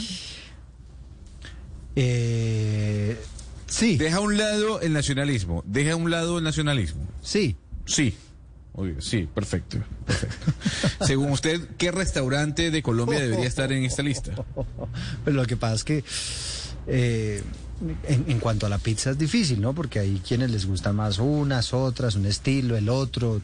Que hay quienes consideran que es mejor la pizza entre más tradicional sea y más se parezca a la que hacen en Italia y otros que consideran que al ser creativos pues son, son más ricas, no sé, creo que hay mucha subjetividad alrededor de este asunto, Gonzalo. Muy bien. Sabor, coacción, temperatura, eh, el sabor del queso, el sabor eh, de las mezclas con las salsas naturales, todos estos sin topics que le estoy dando a usted, don Eduardo, eh, son o fueron los que se, de alguna u otra manera, sí. se calificaron exactamente en medio de este, de este ranking. Es un ranking que hace una empresa llamada 50 Top Pizza, que ya es, viene haciéndolo de todos los años, es el sexto que hacen a nivel global, y le puedo decir que no aparece ninguna pizzería de Ah. Colombia. Lamentablemente no hay ninguna. No puede ser. Pero hay una de Argentina, Ah, bueno, eso le iba a hay una de Argentina, sí. Hay una de Argentina eh, llamada Tiamo. Y hay tres de Brasil. Em, Sao Paulo, sobre todo. Pero la pizza más importante, o la mejor, se encuentra en Italia. No, pues. En Caserta, Italia. Pues sí, sí me imaginé. pues, La porque- pizza- Por la tradición. Sí, pero a ver, no, no se crea, no se crea, porque en el segundo lugar está una pizza napoletana. Es un restaurante que queda en Nueva York, en los Estados Unidos. Y el tercer lugar lo ocupa una pizzería en Francia llamada Pepe Pizzería. La pizza ganadora, eh, el restaurante que tiene el lugar número uno, don Eduardo, eh, le, le saqué, busqué el menú para mostrárselo a usted. Se llama I Masa-. Y Masanielli se llama la pizzería. Sí. Le hago la pregunta, muy sencilla. ¿Cuánto, ¿Cuánto cree que usted que cuesta una pizza? exactamente. una pizza en este restaurante. ¿Cuánto puede costar? Pero, pero ¿de- después del ranking o antes del ranking? No, no, no, es que ya, ya, ya le, ya le di el ranking. Puesto número es que- uno, porque es que Italia, puesto número dos, ranking- Estados Unidos. El ranking Gran genera un- pregunta. una presión inflacionaria importante, dirían los economistas. Pues vamos a hacer algo. Le voy a dar la descripción de una de las pizzas que venden estos señores, ¿ok? A ver. A ver, la pizza a tres tempere o la pizza a, las te- a tres temperaturas. Crema de tomate asado, aceitunas, anchoas de trapani, pestos de ajo silvestres, alcaparra salina y orégano de las montañas Ladarí. ¿Cuánto cuesta esta pizza? Eh, vale 15 euros. 15 euros. Se peló, se fue muy arriba. 10 Ah. euros, don Eduardo. 10 Uy, qué euros. delicia. Gonzalo, por favor, ¿me puede volver Señora. a decir el nombre de la pizza con Gonzalo Lazzari? ¿Me Lazzari. puede volver a decir el nombre? Sí, Lazzari. Lazzari, por favor. Lazzari. Con su apellido, ¿me puede volver a decir el nombre de la pizza, por favor? La pizza se llama pizza a tre temperature. Futuro di Perfecto. marinara. Muy bien. Gon- Gonzalo, Muy yo bien. quiero saber una cosa. Señora. Eh, ¿Cómo quedaron la- pues, las pizzas de Nueva York? ¿Cómo quedaron ahí en ese ranking? Porque es que la mejor pizza que se puede comer Pues- en el mundo es en Nueva York. ¿Cómo así? Puesto número dos, Ana. Cristina. Puesto número dos. Una pizza napoletana. Así se llama el nombre del restaurante. Pero es origen Eh, italiano, pues, o sea, ¿no? Claro, los italianos Sí. inmigrantes, es que esa es la cosa, que el inmigrante cuando se va de su casa, es que hay una cosa muy especial en el inmigrante, cuando se va de su casa y va a otro lugar, hace las cosas muchísimo más ricas porque es como recogiendo todo ese sabor de la abuela, de la mamá, como todos los sabores que ha tenido en su vida y logra un sabor potenciado. Entonces yo creo, pues mi humilde opinión es que la mejor pizza es de inmigrantes italianos en Nueva York. Sospecho, y sospecho, Hugo Mario, que el, el criterio para escoger a las mejores pizzerías sí son Mm. las que más se, se, se parecen a su origen italiano, ¿no? No, sin duda. Y, y- y es obvio que las mejores pizzas deben ser las italianas, así como los mejores tacos son los mexicanos. Y uno creería que también la mejor bandeja paisa es la antioqueña, pues. O sea, eso sí no, no tiene vuelta. Pero, pero sabe que en Colombia hay muy buenas pizzerías, Sí, Eduardo. No sé si a usted le pasa, pero a mí me gusta mucho ahora comer esas eh, pizzas artesanales, que incluso se hacen Ay, en, qué en hornos de en hornos de leña se, se acostumbran a hacer ahora. Hay muchos emprendimientos y hacen much- pizzas mucho más sabrosas, mucho más ricas que las de las grandes cadenas. Pues para mí, en mi gusto personal, eso sí, en cualquier caso, Eduardo, que la pizza no tenga piña, ¿no? Eso Ah, no, le- es un le- invento no, no, no, colombiano pero, que pero no... momento. Yo le iba a preguntar en este no, instante no. a Gonzalo Lázari si la pizza hawaiana no aparecía ahí con, No, eso con no. borde, No, pues, con no, borde por relleno de queso. no aparece. Con No, borde relleno de queso. No va a aparecer. No, no, Eduardo, a ver, tampoco. Domino's Pizza anunció el quiebre. No, no, no, mira, ese borde de queso que se separa, olvídese de eso, don Eduardo. Por eso es que Domino's Pizza anunció el quiebre y el cierra sus operaciones en Italia luego de cinco años, ¿no? Pero, pero sí, por eso le digo que es muy subjetivo. Por eso le digo que es muy subjetivo. No, porque uno se va para Mire, Santa le tengo Marta, esta. A un sitio que se llama Papaloca, si no estoy mal. Ahí que valga la cuña. Ay, el Uy, allá pizza. uno- No, ahora resulta, Eduardo- Una pizza tremenda. Eduardo, ahora resulta que no les gusta la piña en la pizza, hágame el favor. No les gusta. O sea, ¿Cuántas tengo cinco minutos para este pues? debate, Oscar. Yo creo que este debate va, No. nos da Ah, para ah, ah, tema no, pero es que, pero es que no No, no, estamos, no, no, no, Oscar. no. No, es que no estamos diciendo que si es rica o no es rica, Oscar, porque eso es subjetivo Sí, y uno se puede pasar 20 sacrilegio, años pe- peleando. No, pero el pero lo que es una Mario es que una propiedad no, como pero si es fuera que- el más experto Pero en que, por favor, Pero es- don Eduardo. Pero es que, Oscar, estamos Dios, hablando un de una lista de una lista gourmet de pizzas como Dios manda. Y en una lista gourmet de pizzas como Dios manda, la hawaiana no tiene nada que hacer. Pero no ¿Qué tiene nada que hacer porque para los, para los esto. italianos eso es, eso es una ofensa. La Y- piña y la caliente. La- con tengo banano esta. tampoco entra ahí, ¿no? Yo le cuento que me No, he comido pues, unas pizzas hawaianas, unas pizzas hawaianas deliciosas. Pero eso es otra cosa. Es otra cosa. A ver, me- son este tipo de pizzas. Mira, le tengo aquí la pizza Domingo, A don ver. Eduardo, del restaurante más importante de pizzerías o con la pizza más rica del, del planeta. A ver. Es una pizza que está, que está hecha en base o con base a 10 horas de ragú de tomate san marzano cocido. Sí. Pechuga bávara marmolada. Queso pecorino de las montañas Latarí. Después eso se va al horno. Tomates pienolo secos del Vesubio. Mayonesa de ragú y un toque de mozzarella de búfala líquida. Y unas porciones Y de piña hablando de salchichas y perfecto. de pollo y no. No, pues. hombre, Oscar. No, no. sí, Y no. unas porciones de piña y eso queda otro. Oiga, Qué barbaridad. Oscar, ni la, ni la hawaiana ni la pizza montañera, ¿no? Que también venden acá algunas cadenas de pizzas en, en Colombia. Esa pizza Con montañera frijolito y todo, carne frijoles, molida y todo. No, no, eso con frijoles no, no es pizza ya. ¿Y, y No, pues, bocadillo? ¿qué es eso, ¿La de bocadillo santo? con queso? ¿Agu- ¿Entra ahí o no? No, no, no. no. Pero ejemplo, bocadillo con eh, queso. A ver, en serio. Gonzalo, usted, usted No, sabe. para. Eh, eh, eh. Gonzalo nos va a matar. Gonzalo Lazzari. Lazzari, por Dios. A ver. La- Gonzalo, ¿usted sabe, cómo, Laxari. ¿usted sabe cómo se llama la, la, la cadena más famosa de pizzas en Santa Marta? ¿La, la mesa sabe? No, no, no. Sí, vómito. es vómito. Pizza vómito. Pizza Recomendado. vómito. Pizza vómito. No, por Dios. Pero diría Gonzalo Lázaro, Lázaro diría pizza vómitos. Vomitari, No, pero, vomitari. pero ¿cómo le van a poner un nombre así, no? Es, es- Así es se rica, llama. o sea, es- no, quiero saber. Pero, no, pero, es buena, es una, pero es si una usted buena A una cadena. pizza vómito Es la le que más se mete- vende. Le mete, eh, ¿cómo es que es la- el ingrediente que viene de las montañas? ¿De dónde? del Atari. Del Atari. Si usted Así le mismo, mete las montañas del Atari. a la pizza vómito le mete las, eh, ¿qué son? ¿Cebollas? De la montaña del No, son Atari. tomates. Ah, los tomates de la montaña Tomates. del Atari. Eso viene certificado que vienen de esas montañas. Eduardo, No, pero, Pero pero, ¿sabe pero qué? esta pizza vegana, don Eduardo. Y Ana Cristina, rápidamente. Tomates pelados en azúcar de caña, ensalada silvestre, menta, crema de tomate asado, remolacha, mayonesa de coliflor, alcaparras crujientes, ace- aceite eh, borraro madonna del olivo. 10 euros. 10 euros nada más. No, pero yo llegué hasta las alcaparras, Gonzalo. Gonzalo, mire, hay una pizza que les quiero, no, horrible, les quiero recomendar una pizza muy especial. Yo creo que en ese ranking que usted no leyó, no conocen la pizza Barro en el Retiro, en Antioquia. Es la mejor pizza que se puede comer uno y es como dice Hugo Mario, es pura pizza Invite. artesanal. Yo creo que ese es el futuro. Los invito. No, no, no, cuando vengan a Medellín, invite. a todos los invito a comer Barro, eh, pues a Barro, que es la mejor pizza que están vendiendo en este momento en el Retiro. Comemos barro y comemos pizza. Mientras Exacto. comemos el- los tomates de las El montañas de de. Gonzalo Laxari. De la Sí, sí, sí. No, y eso sí hay que decirlo, ¿no? Eh, eh, pizza con agua no va. O sea, la pizza es con, es con soda, ¿no? Pizza con agua no existe. La pizza es con Coca-Cola, ¿no? Sí o sí. También, también que valga la que valga la cuña.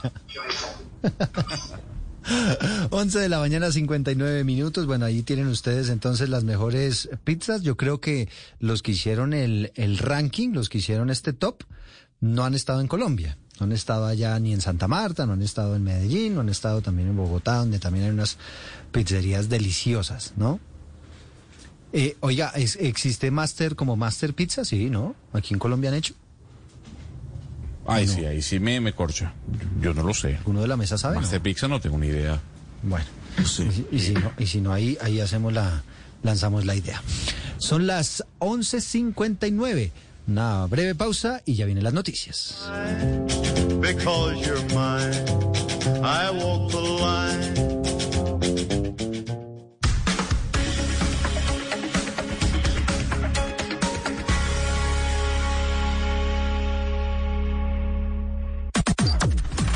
Las noticias del mediodía en Mañanas Blue. Y más eh, de un mes después de su posesión, finalmente el presidente Gustavo Petro ha definido quién va a ser la nueva directora del Instituto Colombiano de Bienestar Familiar, que es quizá una de las entidades con mayor presupuesto en el gobierno. ¿Quién va a ser, Santiago? Eduardo, muy buenas tardes. Efectivamente, Blue Radio conoció que el presidente Gustavo Petro ya escogió el nombre de Concepción Baracaldo como nueva directora del ICBF y la posesión será pronto, pues han pasado, como usted dice, más de 35 días del gobierno y el cargo estaba sin definirse. Será mañana la posesión aquí en Palacio Nariño. Y el nombre, Eduardo, la doctora Baracaldo, no ha estado libre de polémica, especialmente por su experiencia en temas de niñez. La hoja de vida de la nueva directora señala que es doctora en economía de la Universidad Complutense y que es consultora en ordenamiento territorial, finanzas y planeación. Fue secretaria de planeación precisamente del municipio de Chía, entre otros cargos que ha ejercido, pero no figura mayor eh, trabajo en temas relacionados con el nuevo cargo que asumirá en el gobierno nacional. Después de cinco semanas, Eduardo, aún faltan cargos de alto nivel por nombrar en el gobierno, como por ejemplo el Aerocivil y el IMPEC, entre otros, Eduardo. Gracias, Santiago. Son las 12 del día, un minuto. Aquí los acompañamos. Estas son las noticias más importantes de Colombia y del mundo. Y en el Congreso están pidiendo que el aumento de la gasolina sea gradual. Están diciendo que el impacto se puede compensar con otras medidas económicas del gobierno. Esto en aras de que no termine impactando el bolsillo, sobre todo de los más pobres. Marcela Peña. El senador liberal Alejandro Carlos de Chacón asegura que el hueco del Fondo de Estabilización de los Precios de los Combustibles pasó de 1 o 2 billones de pesos por trimestre a 10 billones de pesos y pidió que se estudien salidas para financiarlo a través de la reforma tributaria. Ser gobierno es, es solucionar y no criticar.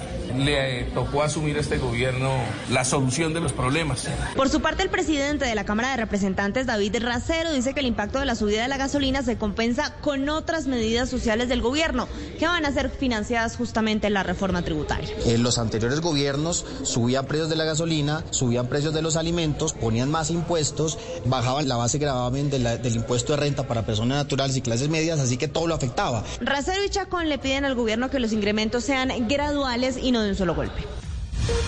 Y a las 12 del día, dos minutos, a la oposición sigue sin sonarle mucho la, la idea de eliminar el Fondo de Estabilización de los Combustibles, que es la propuesta que ha lanzado este fin de semana el presidente Gustavo Petro y que generaría un aumento grande en el precio de la gasolina. Andrés Carmona. La crítica la hizo el representante del Centro Democrático por el Departamento de Antioquia, Juan Espinal, y quien tiene citada a la ministra de Minas, Irene Vélez, a debate de control político este miércoles por cuenta de sus declaraciones frente a la seguridad energética del país. Escuchemos. Esta medida no afecta a los más ricos. Esta medida afecta a todos los colombianos, no solamente a los que tienen vehículo o, tienen, o tienen moto. Esto afecta toda la cadena productiva y económica del país. El gobierno de Gustavo Petro es muy responsable, tira titulares sin hacer análisis técnicos profundos, eh, especialmente en una decisión de estas que afecta a los 50 millones de colombianos. Espinal considera que las actuaciones tanto del presidente Petro como la ministra Vélez son altamente riesgosas para la estabilidad económica del país y anuncia que junto con sus colegas de bancada discutirán tomar otras medidas de control político, entre ellos una moción de censura a la ministra. Y a las 12 del día, tres minutos, hablamos de la otra noticia del día. Tiene que ver con la masacre que ocurrió esta madrugada en un bar de Barranquilla. Seis personas murieron como consecuencia de ese ataque armado. Otras cuatro personas resultaron heridas. Por fortuna, según dicen los médicos, están fuera de peligro. Vanessa Saldarriaga. Fuera de peligro se encuentran las tres personas que resultaron heridas en el ataque a bala registrado en un billar de Barranquilla durante la madrugada de este lunes. Se trata de Yosimar Andrés Tapia, de 25 años, César Augusto Garizabal, de 22, y Carlos Gustavo Ávila, de 38 años, sobre quienes no se ha precisado si tienen algún tipo de vinculación con la banda delincuencial Los Costeños, pues no registran antecedentes judiciales. Por otra parte, ya fue identificada la camioneta en la que huyeron los cinco sujetos que protagonizaron el ataque a bala. Esta corresponde a una Nissan D22 doble cabina. Según las fotografías de las cámaras de seguridad de la zona, el vehículo habría huido en sentido hacia el centro de la ciudad, por lo que hay un plan candado para dar con el automotor y su conductor. Y a las 12 del día, cuatro minutos, les contamos que la Secretaría de Ambiente está alertando sobre la difusión de formularios falsos para el programa Mujeres que Reverdecen. ¿De qué se trata la denuncia, Dana Vargas? Las inscripciones para este programa se llevaron a cabo de manera presencial el primero, el 2 y el 5 de septiembre en seis puntos físicos que fueron habilitados como único medio para hacer la inscripción y que estaban ubicados en las localidades de Kennedy, Ciudad Bolívar, Bosa, San Cristóbal y Tunjuelito. Lo que denuncia entonces la Secretaría de Ambiente es que personas ajenas a la institución están difundiendo enlaces electrónicos falsos de inscripción cuando la entidad ya había informado que por ahora no se realizarán convocatorias. Es por esto que la entidad le recomienda a los ciudadanos verificar la veracidad de la información que sea recibida por medios electrónicos para evitar casos de fraude que no tienen nada que ver con el programa. Y a las 12 del día y cinco minutos hay unas denuncias en el sentido de que podrían presentarse deslizamientos en un lugar en la avenida Boyacá con calle 127 donde se está construyendo un puente vehicular. Pues ya el distrito le está pidiendo al contratista que realice los suficientes estudios de suelo para evitar que haya inconvenientes con la obra. Kenneth Torres. Pues así es, Eduardo. En las últimas horas se conoció de un derrumbe parcial, esto en el muro de la obra de la avenida en el Rincón, que construye en el sector de la avenida Boyacá con calle 127 en el occidente de la ciudad de Bogotá. El hecho que generó alarmas a los habitantes del sector por la obra y porque en la parte alta existe una antena, desde el Instituto de Desarrollo Urbano aseguraron que ya tiene la situación controlada y que a pesar del impasse continuarán con este proyecto vial en la localidad de Suba, según dijo Diego Sánchez, director del IDU, quien entregó algunas recomendaciones al contratista luego de visitar este punto. La primera es que tiene que mantener protegido el talud con un plástico como se hizo el día de ayer. Tiene que aumentar la instrumentación en todo el sector de la montaña y también hacer una instrumentación topográfica y con equipos especializados en cada uno de los anclajes que están todavía en el talud. Y finalmente que adelante una campaña de ensayos para poder establecer las causas de esta falla. Mire, Eduardo, pues hay que recordar que esta avenida El Rincón es un proyecto que se estableció durante la administración del hoy presidente Gustavo Petro y que se fue viabilizada durante el segundo mandato de Enrique Peñalosa. Ahora son las 12 del día y cinco minutos. La Corte Suprema de Justicia ordenó a la jurisdicción de, de Justicia y Paz que concluya la audiencia pública donde se pidió afectar con medida de aseguramiento a Salvatore Mancuso y otros nueve personas por más de 200 hechos que se cometieron en el norte de Santander. Juanita Tobar. La Corte Suprema de Justicia ordenó a la Jurisdicción de Justicia y Paz que deben concluir la audiencia en la que un fiscal delegado solicitó imponerle medida de aseguramiento al ex jefe paramilitar Salvatore Mancuso y a otras nueve personas por más de 200 hechos de violencia ocurridos en norte de Santander. La decisión la tomó el alto tribunal al asegurar que el magistrado que lleva el proceso es quien debe resolver esa solicitud antes de remitir el expediente a la Sala de Conocimiento de Justicia y Paz del Tribunal Superior de Barranquilla y no limitarse solamente a la aceptación de cargos de Mancuso y de los demás postulados. Este llamado de la Corte se dio porque el ex paramilitar y las otras nueve personas aceptaron los delitos para así acogerse a la sentencia anticipada y al parecer el magistrado encargado del caso no culminó la diligencia y además ordenó el envío del expediente, hecho que fue apelado por la Procuraduría. Por esta razón se revocó la decisión del magistrado en la que se abstuvo de tramitar esa solicitud y además ordenó continuar y concluir la audiencia pública en la que se debe resolver la solicitud de proferir o no la medida de aseguramiento contra los postulados. Y atentos porque hay noticia de orden público. Hay un nuevo desplazamiento masivo de campesinos en Argelia, en Cauca. Freddy Calvache. El secretario de Gobierno del Departamento del Cauca, Luis Cornelio Angulo, dijo que se articulan acciones con la Administración Municipal de Argelia para atender a más de 100 personas que se vieron obligadas a abandonar sus parcelas tras estos enfrentamientos. Al parecer, la disidencia de Carlos Patiño y la segunda Marquetalia en el corregimiento de Puerto Rico, lo que ha ocasionado el desplazamiento de aproximadamente 100 personas en estos momentos que han llegado al municipio de, al casco urbano del municipio de Argelia y esperamos ahorita pues comenzar a, desarrollar el protocolo de atención a las víctimas el funcionario indicó que una vez más se violan los derechos humanos a la población civil que queda en medio de ese fuego cruzado y pidió además gestos de verdadera voluntad de paz por parte de estos grupos al margen de la ley. Y a las 12 del día, nueve minutos, vamos al eje cafetero porque hay viviendas destechadas, varios árboles se cayeron, cultivos de plátano, postes de energía y negocios están afectados en el municipio de Quimbaya después de un muy fuerte vendaval. Nelson Murillo. Pánico, eso fue lo que vivieron los habitantes de Quimbaya en el occidente del Quindío durante varios minutos por cuenta de un fuerte vendaval en su localidad. Edwin Serna, secretario de Gobierno de Quimbaya, confirmó el balance de las afectaciones a Blue Radio. Podemos considerar que en la vereda Mesa Baja, eh, que es colindante con la Mesa Alta del municipio de Finlandia, tuvimos una de las peores granizadas de la última década que acabó casi que con la totalidad de los cultivos, sobre todo de plátano, en esa zona. Y en la zona urbana en particular, particular tuvimos una afectación, 12 viviendas, las cuales quedaron despechadas por completo, dos parqueaderos públicos con más de 150 metros de techos caídos. A pesar del susto y de los fuertes vientos, el vendaval de Quimbaya no dejó personas lesionadas, pero sí 20 familias damnificadas.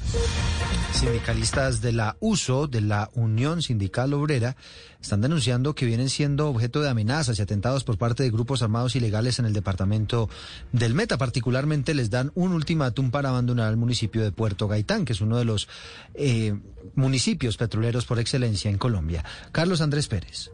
Según los dirigentes sindicales de la USO en el municipio de Puerto Gaitán Meta, uno de los campos petroleros más importantes del país, vienen siendo objeto de amenazas y atentados por parte de grupos armados ilegales. Jonathan Urbano, presidente del sindicato, reveló las amenazas que han recibido. El último atentado y las últimas amenazas que han llegado a mi persona y al grupo de trabajo ha sido por parte de las autodefensas gaitanistas de Colombia. Han dicho pues que tenga cuidado con la familia, que saben dónde están nuestras familias ubicadas, que ellos conocen cómo nos movemos nosotros y que no volvamos a Puerto Gaitán. A esto se le suma que en los últimos días la oficina de la USO en Villavicencio habría sido objeto de un hurto, cosa que las autoridades se encuentran investigando. Mandaron a la cárcel a dos venezolanos que serían los responsables del asesinato del acordeonero vallenato Luis León en Ocaña, en norte de Santander. Cristian Santiago. De manera conjunta, la policía y el Ejército Nacional lograron en las últimas horas la captura de los dos responsables del asesinato del acordeonero vallenato Luis León en hechos ocurridos el pasado miércoles en el municipio de Ocaña. El coronel John Robert Chavarro, comandante de la Policía Norte de Santander, dijo que fue vital en este proceso la contribución de la comunidad y las labores de inteligencia adelantada por la fuerza pública. Se pudo establecer que se trataba de dos sujetos desplazándose en motocicleta. Obviamente, se logra la captura e de los delitos de homicidio agravado y porte ilegal de armas de fuego en contra de Ángel Alberto Zambrano y Gerson David Hernández, ambos de nacionalidad venezolana, y quienes quedaron con medida de aseguramiento en centro cartelario. Los dos capturados que ahora están tras las rejas habrían participado en la comisión de otros delitos que ocurrieron en el casco urbano del municipio de Ocaña. La noticia internacional. Tiene que ver con una advertencia que ha lanzado el Papa Francisco. Dice que existe una realidad en el mundo del trabajo y es que están despidiendo a las mujeres que quedan embarazadas. Lucas San Pedro. Sí, señor. El Papa recibió hoy en una audiencia en el Vaticano a una delegación de la patronal italiana Confindustria. En su intervención advirtió que existe una realidad en el mundo del trabajo, que es la de despedir a las mujeres apenas quedan embarazadas y pidió políticas para que esto no siga ocurriendo. Escuchemos. Eh, una donna che è impiegata qui o lavorerà ha paura a rimanere incinta perché c'è una realtà, non dico fra voi, ma c'è una realtà. Appena incomincia a vedere la pancia Que tienen miedo de quedar embarazadas porque hay una realidad, no entre los que estaban reunidos ahí, pero sí una realidad en el mundo del trabajo, que en cuanto empieza a tener barriga, le echan. Por favor, este es un problema de las mujeres trabajadoras. Estudienlo, vean cómo hacer que una mujer embarazada siga adelante, tanto con el hijo que está esperando como con el trabajo, dice el sumo pontífice, quien pidió también una mayor igualdad en lo que ganan las personas en una empresa, al asegurar que aunque haya una jerarquía o diferentes funciones, los sueldos no deben ser demasiado diferentes. La noticia deportiva. La noticia deportiva a esta hora. La Premier League en Inglaterra ha confirmado que este fin de semana habrá fútbol. Se jugarán siete de los diez partidos programados por la fecha número ocho del fútbol de primera división en ese país. El viernes Aston Villa Southampton, Nottingham Forest ante el Fulham. El sábado Wolverhampton Manchester City, Newcastle Bournemouth y Leicester ante el eh, conjunto del eh, Brighton ha sido pospuesto. El domingo Brentford Arsenal, Everton West Ham y ha sido aplazado el Chelsea Liverpool y el Newcastle United ante el Leeds. Las principales tendencias en redes sociales. No paran los ecos ni las reacciones por la violenta agresión este domingo el arquero Álvaro Montero en contra del defensa Heider Riquet en el partido en que los azules perdieron el invicto ante Once Caldas. El portero de Millonarios al minuto 38 del encuentro le dio una violenta patada una agresión sin pelota que casi deja al jugador del Once Caldas sin las mismas. En este momento suman más de 15 mil los comentarios por la violenta agresión que generó la molestia no solo de la hinchada del conjunto capitalino, sino también por parte del técnico Alberto Gamero.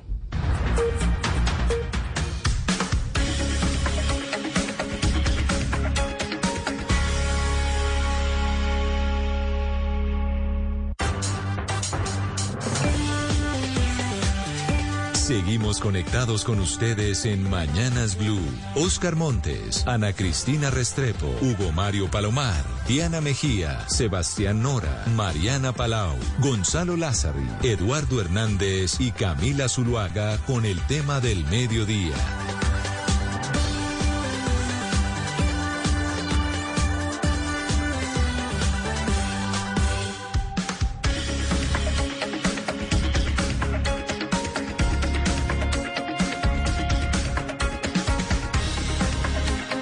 Son las 12 del día, 16 minutos. Aquí lo seguimos acompañando desde Mañanas Blue cuando Colombia está al aire en nuestro espacio central. Como siempre, se pueden conectar también a través de nuestro Facebook Live. Ahí los estamos acompañando para que conversemos un poco sobre lo que será la reapertura de la frontera el próximo 26 de septiembre.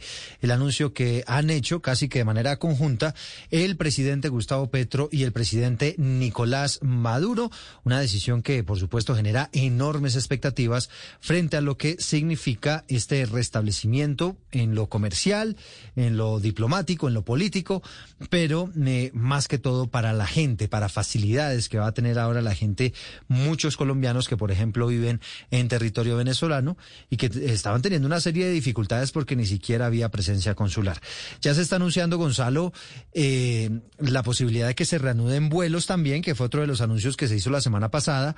Se reanudan vuelos entre Bogotá, Caracas y ya otras ciudades venezolanas. Sí, efectivamente, hoy la aerolínea de bajo costo Wingo, eh, que es de la, de la compañía Copa Airlines, tanto Copa Panamá como Copa Colombia, anunció que el primer vuelo Bogotá-Caracas se realizaría el 4 de octubre. Esa es la fecha estimada que, que da Wingo, ¿no? Para este, para este primer vuelo. Mientras que la ruta Medellín Caracas se activaría el 18 de octubre y la ruta Bogotá-Valencia eh, se espera inaugurar el 3 de septiembre. Valencia es la tercera ciudad más importante de Venezuela. Junto con Wingo hay que recordar que Avianca y que la TAM ya le habían solicitado permiso al INAC, que es el Instituto Nacional de Aeronáutica Civil en Venezuela, para volar hacia el país vecino. Por su parte, Láser Airlines y Avior que eran las dos empresas venezolanas que ya viajaban antes del cierre de las, em, de las relaciones a Colombia, también han solicitado el permiso.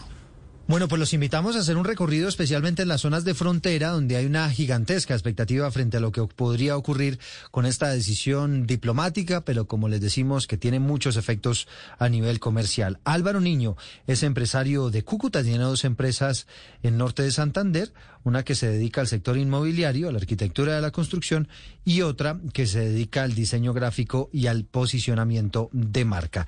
Eh, empresario Niño, bienvenido y gracias por acompañarnos. Hola Eduardo, buenos días, buenas tardes para todos. Eh, eh, pues muy, muy contento por este anuncio que hace la presidencia de Colombia para, para abrir eh, por fin la frontera que lleva más de siete años cerrada. Claro, ¿desde hace cuánto usted tiene estas empresas, don Álvaro? Nosotros trabajamos en Cúcuta hace más de 20 años. Es decir, eh, esto se inauguró hace, por ahí en el 2002, podríamos, o, la década del 2000. Sí, por ahí en el 2000 venimos, pues desde el 2000 venimos trabajando con empresarios, con emprendedores de, de, toda la frontera. Claro, entonces usted más que nadie sabe, eh, señor Niño, pues los tropiezos que hubo en materia comercial, el momento difícil que vivió el país, pues porque básicamente no le estaban pagando a los empresarios colombianos. No sé si usted recuerde esa época eh, y nos puede hacer como un recorderis de, de lo que ocurrió en ese momento con el sector empresarial.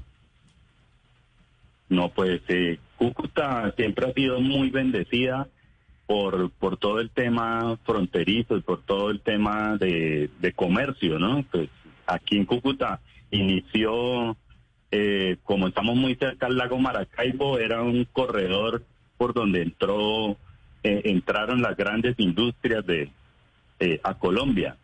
Y pues eso nunca ha cambiado, a, excepción de, de hace siete años más o menos, que fue que cerraron la, la frontera y todo se vino abajo. habían, podrían haber entre Ureña, San Antonio y Cúcuta, unas 20 mil empresas muy dinámicas, muy productivas, con, con mucho, con mucho dinamismo, ¿no? Porque pues Venezuela siempre ha sido uno de los mejores clientes de Colombia comercialmente y eso se, se, se rompió. Entonces, de esas 20 mil empresas que habían de lado a lado de la frontera, quedaron eh, respirando, están por ahí mil empresas. Sí. Y, y, en su, y en su sector y sus empresas, ¿qué tanto dependían del mercado venezolano? El mercado, o sea, los clientes de Venezuela siempre han sido los mejores clientes para Cúcuta. Eh, de, de, de, de mil clientes de cada empresa, 900 son venezolanos, aquí en Cúcuta. Ah, es decir, su empresa dependía en gran medida de, de, lo que ocurría en el vecino país. ¿Cómo hizo usted para diversificar una vez se cierra la frontera, se eh, acaban esos lazos comerciales? ¿Cómo hizo usted para, para sobrevivir? Pues esto es una experiencia muy, eh, podría ser aterradora, ¿no? porque pues de estar, de estar uno acostumbrado a tener, por ejemplo, en, en, el, en la operación que yo hago, que es de, publicidad y de diseño y, y de emprendimiento, eran 100, 200 cosas pendientes por hacer todos los días y de un momento a otro eh, llegamos a tener solo 10, 10 ejercicios, 10, 10 trabajos pendientes, ¿no? Ahorita como está la situación, hay, o sea, hay muy poco trabajo, muy poco trabajo. Podríamos decir el porcentaje que de 100 eh, puede ser un 10%, las empresas funcionan solo al 10%. Y la expectativa que usted tiene, señor Niño, con la reapertura de la frontera, con la reactivación del comercio, es que en cuánto usted eh, eh, cuánto tiempo se podría tardar el tener otra vez esos 100 clientes, por ejemplo. Pues mm, podríamos estar por ahí, o sea, es que el tema, el tema, el tema más más delicado es, es todo el tema de seguridad, ¿no? O sea, pues eh, eh, no, no se ven garantías, no se ven, la economía está muy afectada de lado a lado de la frontera, ¿no? Entonces, pues eso no, no podríamos decir que, que en seis meses se va otra vez a reactivar realmente toda la zona, ¿no? Sí, y, y, frente al daño, digamos, que ha tenido el Bolívar, su devaluación, la economía venezolana, pues que poco a poco se ha venido recuperando con una especie de dolarización un poco informal, ¿no? Con relación a eso, ¿cómo cree que, que podrían darse esos negocios con, con los venezolanos? Como eh, eh, Eduardo, o sea, el tema, el tema es que el tema es muy complejo porque, eh, pues, eh, eh, normalmente uno lo llama gente de Venezuela para cotizar trabajos, sí, o para cotizar una mercancía. Eh, o también en el tema de, bienes raíces, también pues eh, hay muchos venezolanos que quieren montar su local comercial aquí o su bodega de, de, productos de consumo masivo, sí. Pero el tema es que no, o sea, los gobiernos no, no han generado garantías para que para que comience a, comience a verse eh, algo real en, en los en las transferencias, en los pagos, cómo va a ser todo el tema, cómo va a ser todo el tema monetario. Hmm. Pues si le parece, eh, don Álvaro, lo invito para que escuche, que se sume a esta conversación Armando Peña que él es el gerente de Palmicúcuta, pero además fue director de la Cámara de Comercio de la capital norte santandereana, de la ciudad de Cúcuta, y evidentemente pues tiene mucho conocimiento con relación a cómo se van moviendo los negocios allí en esa zona de frontera. Don Álvaro, don Armando, perdón, bienvenido y gracias por acompañarnos. Hola, hola, buenos días, buenas tardes para la mesa de trabajo. Eh, y bueno, aquí dispuestos y, gracias por la oportunidad de compartirles a ustedes un poco nuestra perspectiva desde la frontera, eh, de cómo viene evolucionando pues este tema de la apertura de la frontera y todo el trabajo que se ha hecho desde la institucionalidad y desde los gremios. Fíjese que don Álvaro hace una, unas preguntas que son muy válidas eh, y la expectativa que hay con relación a la reapertura de la frontera, cómo van a ser los negocios a partir de ahora, con, decíamos, una, una economía venezolana que prácticamente se ha dolarizado, por lo menos informalmente, y donde pues no se sabe exactamente cómo va a operar el tema de, de los pagos y demás. ¿Qué, ¿Qué pueden esperar los comerciantes con respecto a estos puntos? Bueno, mire, lo, lo primero que, que, es importante decir eh, es que, bueno, eh, voy a referirme un poco eh, frente a la expectativa que se tiene en las ventas, digamos, exportaciones que se pueden dar hacia Venezuela. Hay unas proyecciones definidas. Si logramos la apertura de la frontera, digamos, en el corto plazo, hablemos de un mes, para el cierre de año podríamos estar llegando casi a los mil millones de dólares en exportaciones. si miramos datos históricos en los últimos 10, 15 años, unos datos que alcanzamos a revisar, sin contar un poco ese crecimiento em, que se dio por allá en el año 2008, 2009, 2010 por efecto del Caribe. Hay un promedio de exportaciones anuales que está alrededor de los 2 mil millones de dólares, que es donde esperamos llegar eh, ya digamos después de un año largo de trabajo de reapertura de la frontera, en que se recupere toda la capacidad instalada, capacidad logística eh, y volver a restablecer todo ese relacionamiento comercial que tenían nuestros empresarios y nuestros gremios. Eh, ahora, respecto al tema de los pagos, es importante decir que por Paraguachón la frontera ha seguido funcionando con total normalidad. Eh, entonces, eh, lo que esperamos es que básicamente se replique el modelo que se está trabajando por Paraguachón, donde hay un paso normal de carga, hay unos lineamientos para el paso peatonal y de carga, y para el efecto de pagos todos están pagos anticipados. Mm. Entonces la economía, digamos, las exportaciones están funcionando bajo esta dinámica. Claro, porque porque ocurrió en algún momento que la, la enorme preocupación que había era que no estaban pagando, ¿no? Y que muchos eh, eh, empresarios venezolanos y muchas personas en el vecino país pues se quedaron con esas deudas eh, con los empresarios colombianos. Recuérdenos un poco cómo funciona, don Armando, el, el Cadivio, cómo funcionaba en su momento.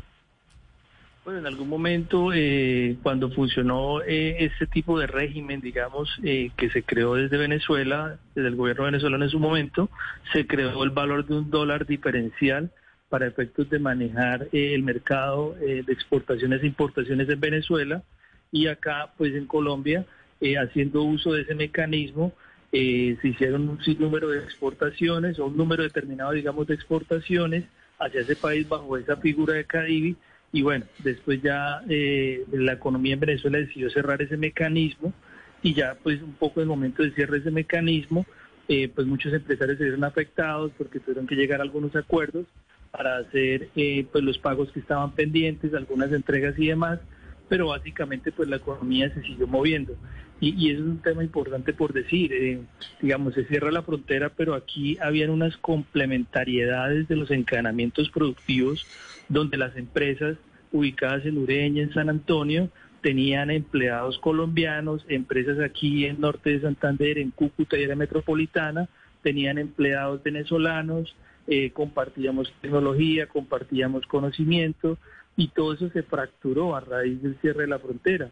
Pero pues la, economía eh, prevalece de alguna manera en términos de cómo se mueve la economía y todo eso se sigue moviendo por las trochas no es que paró la economía, al final pues a veces ni pararon las exportaciones e importaciones, sino que todo se volvió informal. Entonces, nosotros lo que vemos desde la frontera es que se le ha dado un, eh, se ha fortalecido la informalidad a través de las trochas.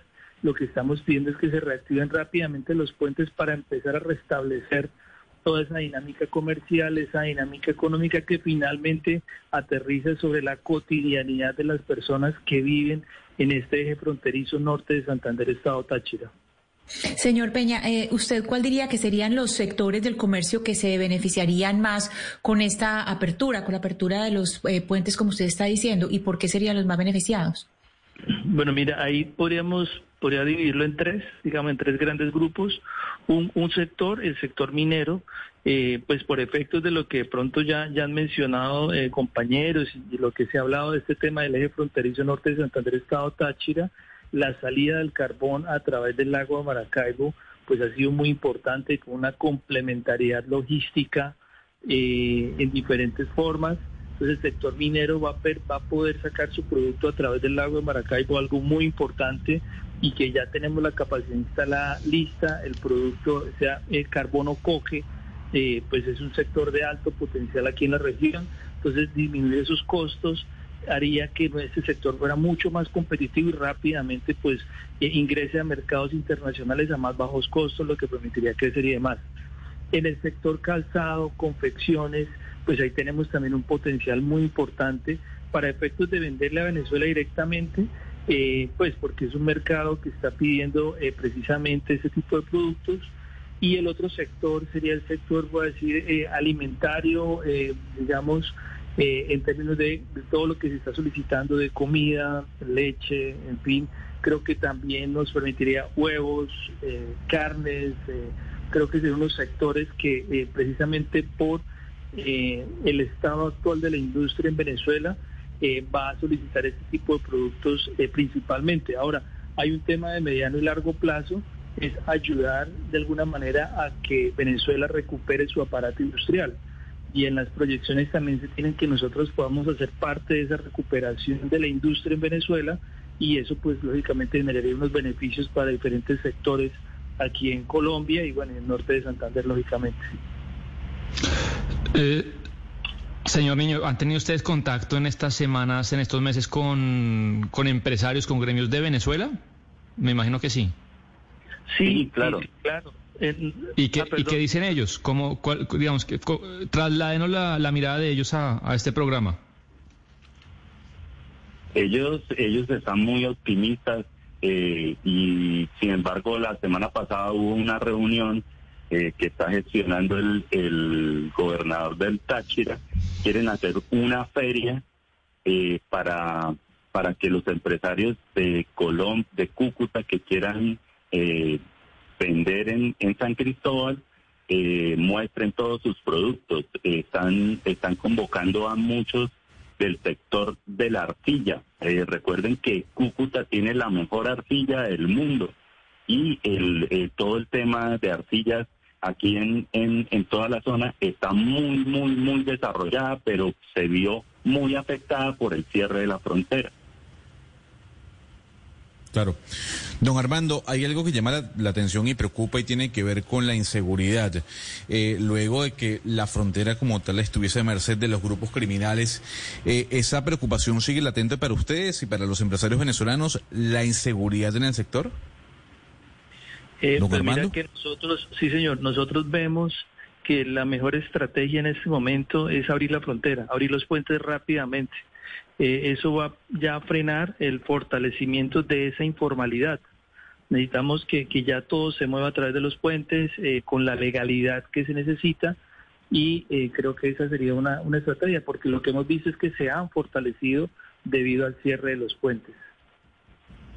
Pero, pero, ¿y el tema del combustible usted cree que cómo va a quedar, don Armando? Pues hace mucho tiempo, recordemos, eh, se, se, se, contrabandeaba la, la gasolina que, que, era subsidiada por el gobierno venezolano hacia Colombia. Bueno, luego la cosa se complicó más en Venezuela y hoy la noticia es que el gobierno del presidente Petro anuncia que se van a disparar los costos de la gasolina en Colombia. ¿Qué cree usted va a pasar con el tema de, del combustible y ese tema del contrabando de gasolina? Bueno, mira, nosotros aquí vemos, eh, primero vamos a dar ejemplos, eh, tenemos unas industrias, eh, pues en la, en la, digamos, en las proporciones de nuestro contexto que requieren de, digamos, de ese tipo de, subsidios o de, de, esos, de esas estrategias de combustible subsidiado para su competitividad. Ejemplo, La Palma, que tiene alrededor de 45 mil hectáreas de palmas sembradas en el Catatumbo principalmente hay sectores como arcillas, hay sectores como lavanderías, del sector confecciones, que requieren combustibles, eh, que requieren eh, carbón, que requieren diferentes insumos y que realmente esos subsidios lo que están haciendo es fortalecer nuestras industrias. Y ahora pues eh, incluso en la última visita que nos hizo el ministro Campo, donde aquí sesionó la comisión tercera para revisar la, la tributaria, eh, dándole un poco un enfoque de frontera, precisamente se analizó este tema y las recomendaciones que se hicieron es precisamente incrementar los controles en la entrega del combustible, eh, pero nosotros vemos a pesar de, que el tema del contrabando puede ser un tema, pues tenemos algunos datos que demuestran que principalmente el combustible se está quedando en norte de Santander eh, y que realmente ese contrabando pues con unos mecanismos de control y vuelvo y digo y repito el tema de si los puentes están abiertos, eh, vamos a fortalecer la legalidad, nos va a facilitar los controles y bueno, desarrollar las estrategias que sean necesarias para que se sostenga por lo menos a nivel de frontera ese diferencial para el precio del combustible. Eh, señor Peña, retomemos un poco el tema de la informalidad, porque la informalidad ha sido un problema y especialmente entre las mujeres, y si hablamos de mujeres migrantes, pues todavía más. Con la apertura o, con eh, toda esta, todo este reinicio de, actividades eh, económicas, ¿qué puertas se abrirían para las mujeres que están con empleos informales y, para migrantes? Sí, sí, mira que, que nosotros lo que vemos precisamente es eso. Nosotros eh, si miras los datos, eh, primero pues tenemos, un, voy a decir como un punto de, partida desde que se hizo el acuerdo de San Antonio, eso fue en septiembre del año pasado, donde se definieron tres puntos principales, paso humanitario, paso peatonal y paso de carga. Eh, el paso humanitario se dio rápidamente, eso fue después del 3 de septiembre. Después llegó del paso peatonal, perdón, después del paso humanitario se dio el paso peatonal, que, y después se esperaba el paso comercial, que pues no ha llegado y es precisamente en lo que estamos trabajando. Si uno mire las cifras de empleo eh, comparando eh, con el año inmediatamente anterior, uno ve que hay una recuperación importante del empleo formal y sabemos que hay unas estrategias del gobierno departamental, municipal y demás, pero hay una variable muy importante y es precisamente el paso peatonal. El paso peatonal nos permitió recuperar el empleo eh, prácticamente en cinco puntos porcentuales. Aquí no tengo el dato, pero más o menos está en, ese rango lo, lo que pudimos recuperar en empleo, lo que quiere decir que solamente con el paso peatonal logramos una recuperación importante del empleo. O sea, impactamos la informalidad y bueno, y ya en ese impacto en la recuperación del empleo, eh, nos va nos también permite eh, pues facilitarle posibilidades y opciones para las mujeres para que hagan parte de este mercado laboral. Eh, ahora con el paso de carga pues esperamos que se restablezca toda nuestra capacidad logística. Recordemos que de 63 empresas que teníamos aquí, ya agentes aduaneros y demás, solo quedan dos. Todas esas empresas cerraron entonces, con la apertura del paso comercial esperamos que se restablezca gradualmente toda esta capacidad instalada de la cadena logística y que podamos ir, ir avanzando en esta dirección y lógicamente pues hay que aterrice en, en, las mujeres y en todos estos grupos, digamos, donde requieren unas estrategias diferenciadoras para que puedan acceder al mercado formal. Sí, don, don Álvaro, eh, usted nos hablaba de una feria, la realización de una feria, pues para que se puedan conocer los diferentes empresarios, conozcan qué están vendiendo los unos y los otros. ¿Ya hay fecha para esa feria? Sí, la feria, la feria la van a hacer, creo que es el 23, 24 y 25 en San Cristóbal. Eh, eh, la gobernación del Táchira está invitando a todos los empresarios de Cúcuta para que quieran, los que quieran exponer en esa feria y, comenzar el relacionamiento directo entre, entre empresarios de San Cristóbal y Cúcuta. Entonces me parece que es una muy buena iniciativa de la gobernación del Táchira y ese sería como el, como el punto inicial para que, para que comience otra vez a reactivarse eh, la, la economía entre entre Venezuela y Colombia. Claro, porque es que esto va a ser justo antes de que se reabra la frontera que está prevista su reapertura, según anunciaron los presidentes, el 26 de septiembre. ¿Y ustedes como empresarios en Cúcuta pueden ir al otro lado de la frontera? ¿Podrían ir a esa feria? Eh, esos son los temas que se van a, tratar en, el, en la próxima reunión para, para, porque pues en la primera, en la primera que se hizo, que fue el viernes pasado, pues ese fue uno de los de las de la, de lo que decían los comerciantes y los empresarios de Cúcuta que era muy difícil ir a San Cristóbal porque les daba mucho miedo, ¿no? El tema el tema de seguridad eh, eh, en toda la zona es es bastante delicado. Entonces, pues ahí es que, que, que necesitamos que los que entre los dos gobiernos comiencen a generar garantías, garantías para que eh, los empresarios y los comerciantes y los mismos consumidores puedan interactuar entre San Cristóbal y, Cúcuta y, la gente vaya perdiendo eh, todo el miedo y el pánico que uno tiene eh, para ir a, San Cristóbal o lo mismo los mismos venezolanos que han que se han atrevido a pasar la trocha todo esto todo este tiempo los siete años ellos vienen aquí compran sus cositas hacen sus negocios eh, formales, informales, y, pero también es con ese miedo, ¿no? Igual no son negocios ilegales, pues son negocios eh, eh, que, que los hacen para que para sobrevivir, es para sobrevivir. Pero mire, señor Peña, yo, quisiera, yo quiero preguntarle a usted qué pasó con el acuerdo de San Antonio, porque en su momento se llegó a considerar que con el acuerdo se iban a normalizar otra vez la, la, la situación, sobre todo en la parte comercial. Pero ¿qué pasó? ¿Por qué no salieron las cosas tan bien como se pensó en su momento, señor Peña? Pues, pues mire que, nosotros creamos precisamente una ruta eh, en consenso entre el sector productivo, el gobierno departamental e incluso con participación del gobierno nacional. Eh, y esa ruta precisamente se define en el Acuerdo de San Antonio, eh, ya cuando llegamos, como lo dije hace un momento, llegamos al momento eran los tres puntos, paso humanitario, paso peatonal, pero cuando llegamos al paso comercial, nunca entendimos la verdad la postura del gobierno en su momento, eh, porque no se quiso facilitar, de alguna manera no hubo la voluntad política para que se diera el paso comercial, donde pues se asumía que ya teníamos las condiciones necesarias. Eh, en algún momento se habló de los puentes, se pidió un concepto de vías pues que salió favorable. Y Pero, señor Peña, ¿no hubo la voluntad política del gobierno colombiano en su momento, usted cree? Sí, señor. Sí, señor. En su momento, de este lado, digamos, de Colombia, no tuvimos esa voluntad política. Del otro lado, eh, pues existía esa voluntad política, nos lo manifestaron y nosotros incluso hicimos algunos, algunos intentos, digamos, de, exportar carga eh, a través de algunos empresarios con todo el tema aduanera, cumpliendo todos los requisitos y realmente aquí no se pudo, eh, pues por temas que todavía pues no, no entendemos bien y eso es un poco el giro que hemos visto en el gobierno nacional en este momento, donde nos ven como un punto de desarrollo para el país, no nos están viendo como una esquina de Colombia, sino que están viendo que Norte de Santander va a ser un, puede ser un punto de apoyo muy importante para el desarrollo de Colombia, facilitar la recuperación de la economía en Venezuela y que podamos ser centro de esa recuperación económica que están esperando los dos países.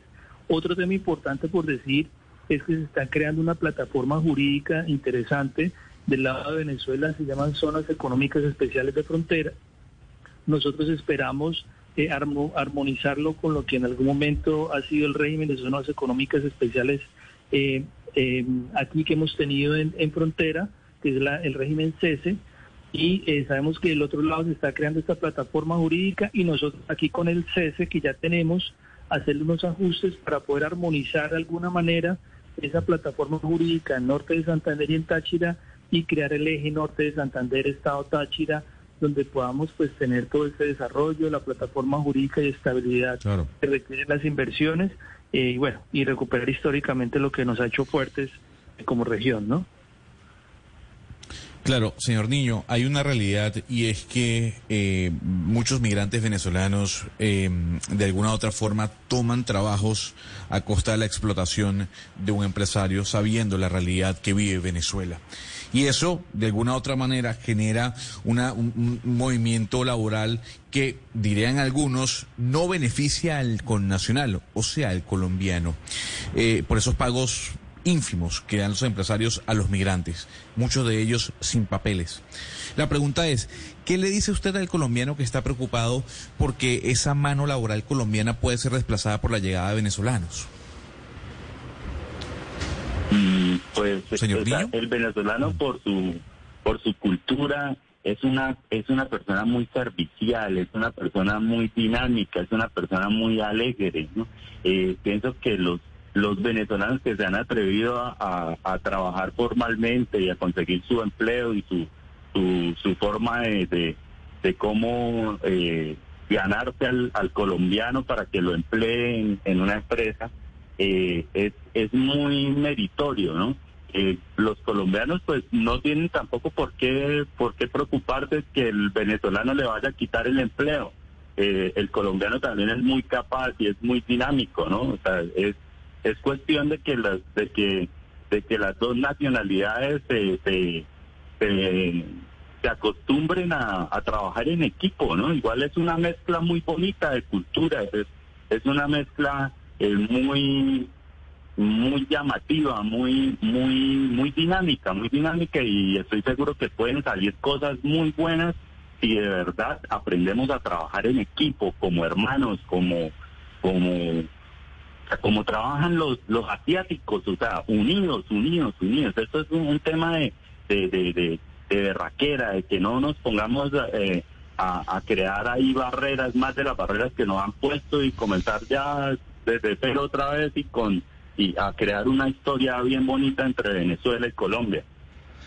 Pues sí, esa es la idea, lo que todos aspiramos, pero una de la, gran parte de la deuda que se tuvo con el sector privado colombiano, doctor Peña, usted no me dejará mentir, fue por parte del Estado venezolano, que se volvió gran comprador de insumos, de materias primas, de servicios de empresas colombianas y, y le quedó debiendo a mucha gente. ¿Cómo renovar esa confianza o ustedes han ido hablando de eso, cómo se puede renovar? Porque el Estado venezolano seguirá comprando pues muchos insumos y servicios que Venezuela no produce y cómo esta vez sí confiar en que pues coloquialmente Maduro le va a firmar el chequecito a, las diferentes empresas. Sí, lo, lo que la estrategia que tenemos planteada inicialmente, digo tenemos, eh, porque pues aquí hemos tenido el acompañamiento también y hay que decirlo de la Cámara Colombo-Venezolana, eh, que precisamente pues era el presidente en su momento, Germán Umaña, ahora ministro, que tiene bastante claridad en, esta dinámica con Venezuela eh, y precisamente se están realizando pagos anticipados, se está manejando por pago anticipado. Y, gran parte de estas deudas que quedaron de, lo que hablamos hace un momento, gran parte de ellas fueron pagadas y las que no, pues digamos que entiendo tienen un tema de fondo de, que no hubo alguna justificación realmente frente a algunas exportaciones que se hicieron. Entonces eh, pensamos en que a través de esta estrategia que viene funcionando a través de, Paraguachón de Maicao, yo, yo aquí tengo algunas cifras de las exportaciones que se están dando eh, hacia Venezuela. Eh, en el año de enero a junio del 2022 tengo eh, cifras alrededor de 284 millones de dólares, más de 157 mil toneladas que están saliendo hacia Venezuela, lo que demuestra pues que las exportaciones están funcionando. Esos son algunos datos que tengo de la, de la Cámara de Comercio Colombo-Venezolana. También para hablarle un poco de los productos ya puntualmente que se están exportando hacia Venezuela, los más importantes eh, por código arancelario tenemos plástico y sus manufacturas, grasas, grasas y aceites animales o vegetales, hierro y acero, azúcares y confitería de azúcar, jabón y productos lubricantes, ceras y demás. Son como los productos principales, productos químicos y orgánicos, agrupan prácticamente el 50% de las exportaciones que están saliendo en este momento, de enero a junio, perdón, eh, de Colombia hacia Venezuela. O sea, hay un comercio, hay un movimiento eh, que se está aprovechando, pero que lastimosamente la, capacidad instalada de, de Maicao pues no es la misma que había tenido Norte de Santander. Entonces ahí estamos eh, teniendo un costo de oportunidad bien importante por no darle pues un aprovechamiento a esta capacidad instalada que tenemos acá en Norte de Santander. Hmm.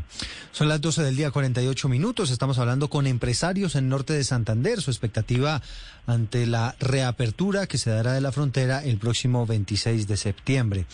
Señor Peña, ¿Qué han podido conversar ustedes con las autoridades con relación a los temas y las condiciones de seguridad?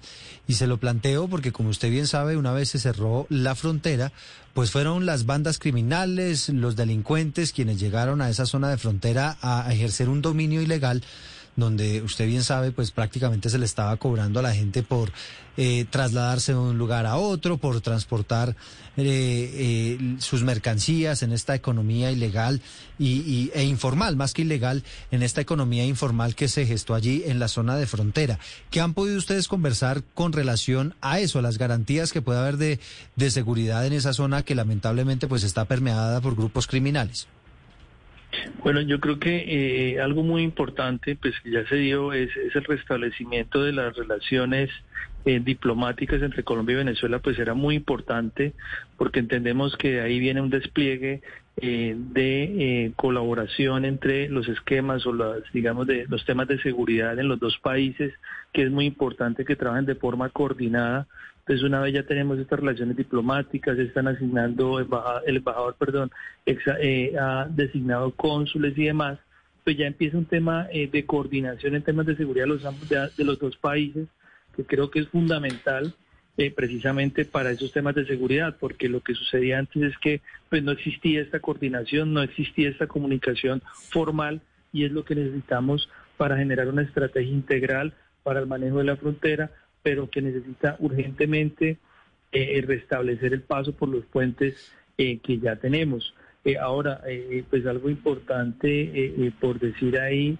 es que restableciendo el paso por estos puentes vamos a darle un golpe importante a la ilegalidad, a la informalidad y ahí podríamos recuperar pues toda esta dinámica teniendo claridad en que pues tenemos muchos temas por revisar pero nosotros sabemos que, a pesar del caos que se pueda generar de alguna manera con la apertura de la frontera, eh, abriendo los puentes podemos entender bien la dinámica eh, de lo que va a generar esta apertura de la frontera, generando unos rangos mínimos eh, para todos los frentes que generen confianza, que generen estabilidad, que permitan abrir el comercio y que en lo posible también tenemos que hacer ajustes un poco sobre la marcha en la dinámica que se vaya y que vayan generando precisamente la apertura de la frontera algo que le estamos diciendo a los gobiernos regionales, incluso el gobierno nacional, es no esperar algo perfecto para abrir la frontera, sino que realmente lleguemos a unos rangos mínimos de estabilidad y de confianza,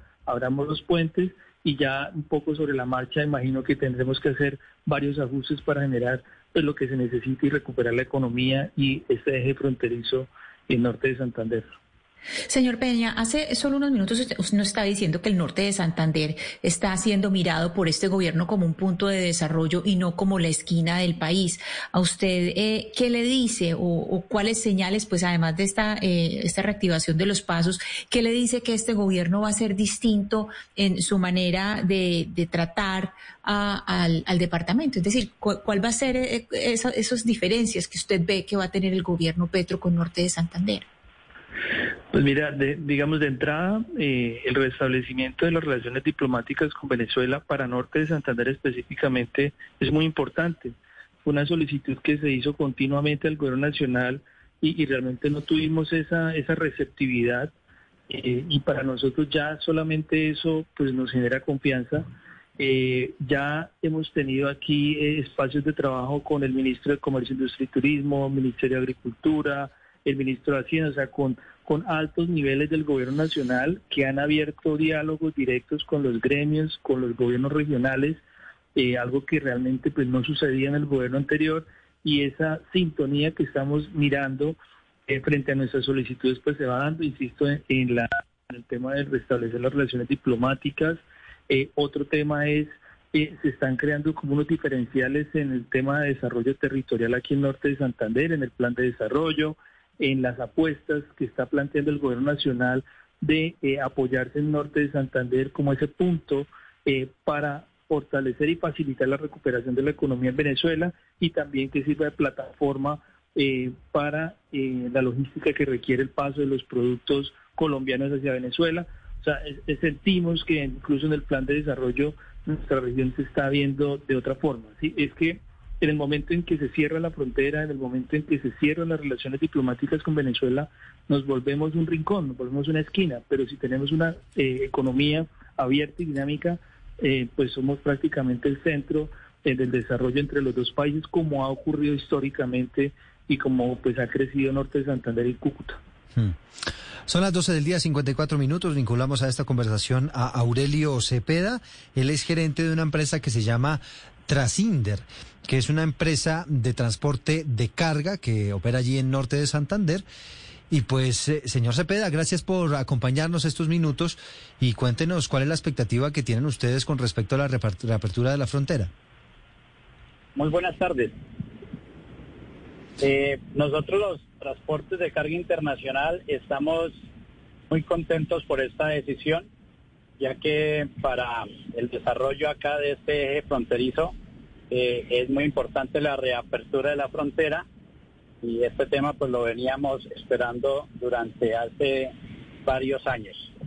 Eh, ya pues todo lo que es la parte de transporte internacional, agencias de aduana, almacenadoras, estamos organizándonos y eh, pendientes a, a esta fecha para para estar atendiendo las necesidades que tengan los diferentes eh, empresarios con sus mercancías de importación y exportación. Sí, ¿qué tan importante va a ser para ustedes el tema de la seguridad? le repito un poco la pregunta que le estábamos haciendo al empresario Armando Peña, porque evidentemente cruzar la frontera hacia el otro lado, pues eh, en algunos casos, en algunas zonas puede ser peligroso. No sé, no sé qué, contacto han tenido ustedes con las autoridades para brindar todas estas garantías.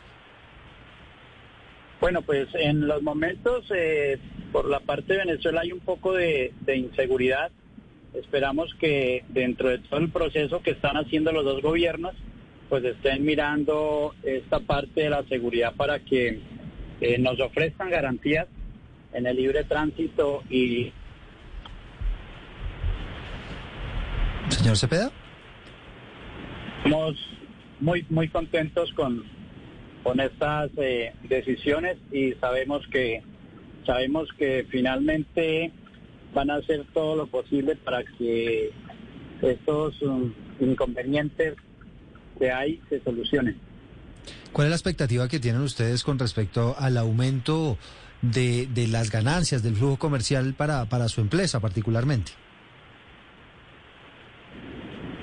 Pues, pues en el momento eh, estamos en estamos eh, cotizando a los clientes, hay que hay, hay que hacer un proceso, hay que hacer un proceso, pero pues sí, las expectativas son bastante altas. Eh, vamos a reincorporar a todo aquel personal que estaba desempleado, que se necesitan, a, se necesitan acá para estas operaciones, para hacer los transbordos, los cargues, los descargues. Eh, eh, estamos bastante a la expectativa. Mm. Bueno, pues queríamos conocer, don Aurelio, eh, la expectativa que tienen ustedes, por supuesto los transportadores, otro sector que va a jugar un papel clave en todo esto que tiene que ver con la reapertura de la frontera entre Colombia y Venezuela. Gracias, señor Cepeda. Con mucho gusto. Bueno, pues ahí está, gerente de una de las empresas de transporte que evidentemente también podrían ser beneficiados con, con relación a este asunto. Eh, ¿Qué podría pasar en estos días que se vienen antes del 26, señor Armando Peña? Eh, ¿cómo, ¿Cómo se darán estos preparativos y los contactos que se están dando con empresas en el vecino país? ¿Sí hay potencial? ¿Ven ustedes un buen potencial para aumentar ese flujo comercial? Sí, sí, total. Mira, en este momento eh, se están dando meses de trabajo entre la Cámara de Comercio Colombo-Venezolana, las cámaras de comercio de Norte de Santander, las cámaras eh, en el estado Táchira, eh, los gremios están trabajando precisamente en esas primeras importaciones y exportaciones que se van a dar. Ya hay empresarios totalmente dispuestos con cargas listas precisamente para el 26 de septiembre, pero también para darle continuidad y darle flujo comercial. algunos empresarios han asumido los sobrecostos y han tenido que mover sus cargas a través de Maicao y salen desde acá dan toda la vuelta, y pero bueno, digamos que, que lo han hecho de esa manera, eh, pero hay otros que han decidido parar, otros que no, no han podido asumir estos sobrecostos, entonces abrir este, este paso comercial les va a permitir a muchas empresas recuperar sus clientes y es algo muy importante también. Eh, recuperar un cliente no es simplemente como ocurre de pronto, digamos, eh, a través de un decreto, a través de no sé, sino recuperar los clientes, esos espacios que quedaron en Venezuela, esos mercados que tenían de sus empresarios colombianos, tienen que ser recuperados, tienen que ser restablecidos, se requiere todo un lobby a través, digamos, de, esas empresas. Ellas ya lo están haciendo y precisamente es lo que esperamos, que, que se dé ese, ese paso comercial y les permitan a sus empresarios eh, recuperar esa dinámica de crecimiento acá en Santander y en el país, porque realmente pues toda Colombia es la que se beneficia, muchos empresarios de la expectativa de que se restablezca este paso comercial. Mm. Bueno, pues a don Armando Peña, presidente o expresidente de la Cámara de Comercio de Cúcuta, al señor Álvaro Niño, que es empresario de Cúcuta, un hombre que tiene dos empresas actualmente. A los dos les agradecemos enormemente estos minutos por habernos contado cuál es la expectativa que tienen ustedes con respecto a esa reapertura que, insistimos, se dará el próximo 26 de septiembre, según han anunciado los presidentes de Colombia y Venezuela. Muchas gracias por la oportunidad. Saludos a la mesa de trabajo y a todos los oyentes. Muchas gracias y a quienes nos acompañaron. Muy amables y gracias por la oportunidad de contarles un poco aquí desde la frontera eh, qué está pasando y los preparativos para, para lograr esta apertura el 26 de septiembre. Una en punto llegan las noticias de Colombia y del mundo en Meridiano Blue. A esta hora, en Blue Radio, las historias, las primicias los personajes, la música y la tecnología en Meridiano Blue. Con Ricardo Ospina, Silvia Patiño y Octavio Sazo. Una en punto, es un gusto acompañarlos como siempre en Meridiano Blue. Los eh, acompañamos con las noticias más importantes de Colombia y del mundo. En medio de las turbulencias por las propuestas económicas del gobierno del presidente Gustavo Petro, en medio de las primicias que les tenemos sobre cómo serán los diálogos de paz con la guerrilla del ELN. Vamos a contarles qué está ocurriendo en materia política, reuniones buscando aprobaciones de los proyectos del presidente de la República del gobierno nacional. Tenemos en minutos detalles sobre la violencia que sigue azotando a Colombia, sobre la masacre en Landazuri, en Santander, el testimonio desgarrador de la sobreviviente de esta matanza de nueve personas y también las preguntas se quedan en torno a la masacre de seis hombres en el barrio Las Flores, en la ciudad de Barranquilla, en la madrugada de este lunes.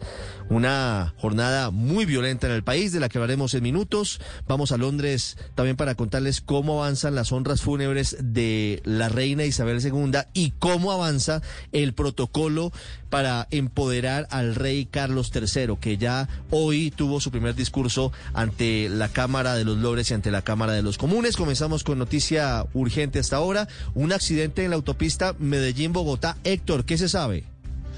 Hasta el momento lo que se sabe, Ricardo, con las buenas tardes, es que fue un aparatoso accidente que ocurrió en el sector de Zamora, en el municipio de Bello, punto ingreso a la ciudad de Medellín, desde la ciudad de Bogotá o desde el centro del país. La información que se conoce hasta el momento es que por lo menos una persona muerta y por lo menos otras dos heridas dejó este accidente que involucra un camión, dos vehículos particulares y una motocicleta que estaban ingresando al Valle de Aburrá. A esta hora, tanto Policía de Carreteras y la Secretaría de Tránsito de Bello atienden la situación, pero por eso la calzada de descenso, que es el ingreso a la ciudad de Medellín, hay un gran trancón, una larga fila, para que tengan paciencia los conductores, Ricardo para que tengan paciencia, les estaremos contando qué ocurre en esta vía, en la autopista Medellín-Bogotá, a la altura de Bello. Héctor, gracias. Vamos a la Casa de Nariño. ¿Con quién se reúne hasta ahora el presidente Petro Santiago y cuál es el motivo del encuentro? Ricardo, muy buenas tardes. Efectivamente, una eh, reunión trascendental va a tener en este momento, están entrando los ponentes del presupuesto para el año 2023 aquí a la Casa Nariño a reunirse con el presidente Gustavo Petro y precisamente el tema central fue ese que develó el propio mandatario, el tema de la gasolina, del subsidio, lo confirma el senador Gustavo Bolívar que ese será el primer punto a tratar. Escuchemos. Eh, hoy lo que estamos discutiendo es una adición se calcula en 11 billones de pesos al presupuesto porque de este presupuesto de 390 billones de pesos que pasó el presidente Duque, dejó insertados 19 billones que hay que pagarle al Fondo de Estabilización de Precios de la Gasolina. ¿Y a quién le quitó esos 19 billones? Pues se los quitó prácticamente a, a 7 billones a transferencias sociales y le quitó a otros ministerios y a otros rubros que nosotros necesitamos recuperar. Y entonces, Ricardo, precisamente en esta reunión que, como le decía, es trascendental, pues se buscará esas reformas que quiere el presidente Gustavo Petro al presupuesto, porque lo ha dicho textualmente en estas palabras, que si no se modifica el presupuesto del otro año, lo que han prometido se queda en carreta, Ricardo. Ese es el punto, Santiago. Esa es la cuestión que debe definirse. Y a un mes de la llegada del presidente Gustavo Petro a la Casa de Nariño, afronta su primera jornada de paro el próximo jueves con los jueces. Juanita Tobar. Pues Ricardo de Oyentes, José Freddy Restrepo, el presidente de Azonal Judicial, anunció que el próximo 15 de septiembre se realizará una jornada nacional de protesta de los trabajadores de la rama judicial. El funcionario dejó claro que no se trata de un paro indefinido, sino de una jornada de un día. El líder de la organización sindical manifestó que los funcionarios reclaman sobre todo por la sobrecarga y acoso laboral, falta de conectividad en las sedes judiciales y presión por los resultados.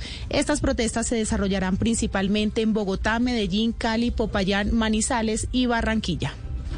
Una 05 en Barranca Bermeja están tras la pista de los asesinos del integrante del sindicato del abuso, Cibares Lamprea, Verónica Rincón. En Barranca Bermeja sigue el rechazo por el asesinato de Cibares Lamprea Vargas, líder de la Unión Sindical Obrera Uso y trabajador de Ecopetrol, asesinado en el Parque Camilo Torres cuando hombres en motocicleta lo alcanzaron mientras conducía su vehículo y le dispararon en varias oportunidades. La policía ofreció una recompensa de 50 millones para capturar a los responsables. John Rodríguez, presidente de la Uso Nacional, dijo que Lamprea había recibido amenazas. Lo que nos manifiesta la Comisión Nacional de Derechos Humanos y ayer personas de la Fiscalía nos dicen que había eh, denunciado unas amenazas hacía un, un, tiempo atrás. Por el asesinato del líder sindical, la USO declaró 48 horas de cese de actividades. La alcaldía de Barranca Bermeja, Ecopetrol y la gobernación de Santander pidieron a las instituciones encargadas avanzar en la investigación. Una 05, cambia el reloj, una 06. Silvia, buenas tardes. Ricardo, buenas tardes para usted y para todos. ¿A usted qué le dice que alguien le diga que la prefiere con zapato bajito y no con zapato de tacón? No, a mí me dice que vaya a meterse en sus Con cuidado. temas. Oh, no, no, no. yo No, tampoco. usted, no Ojo, usted,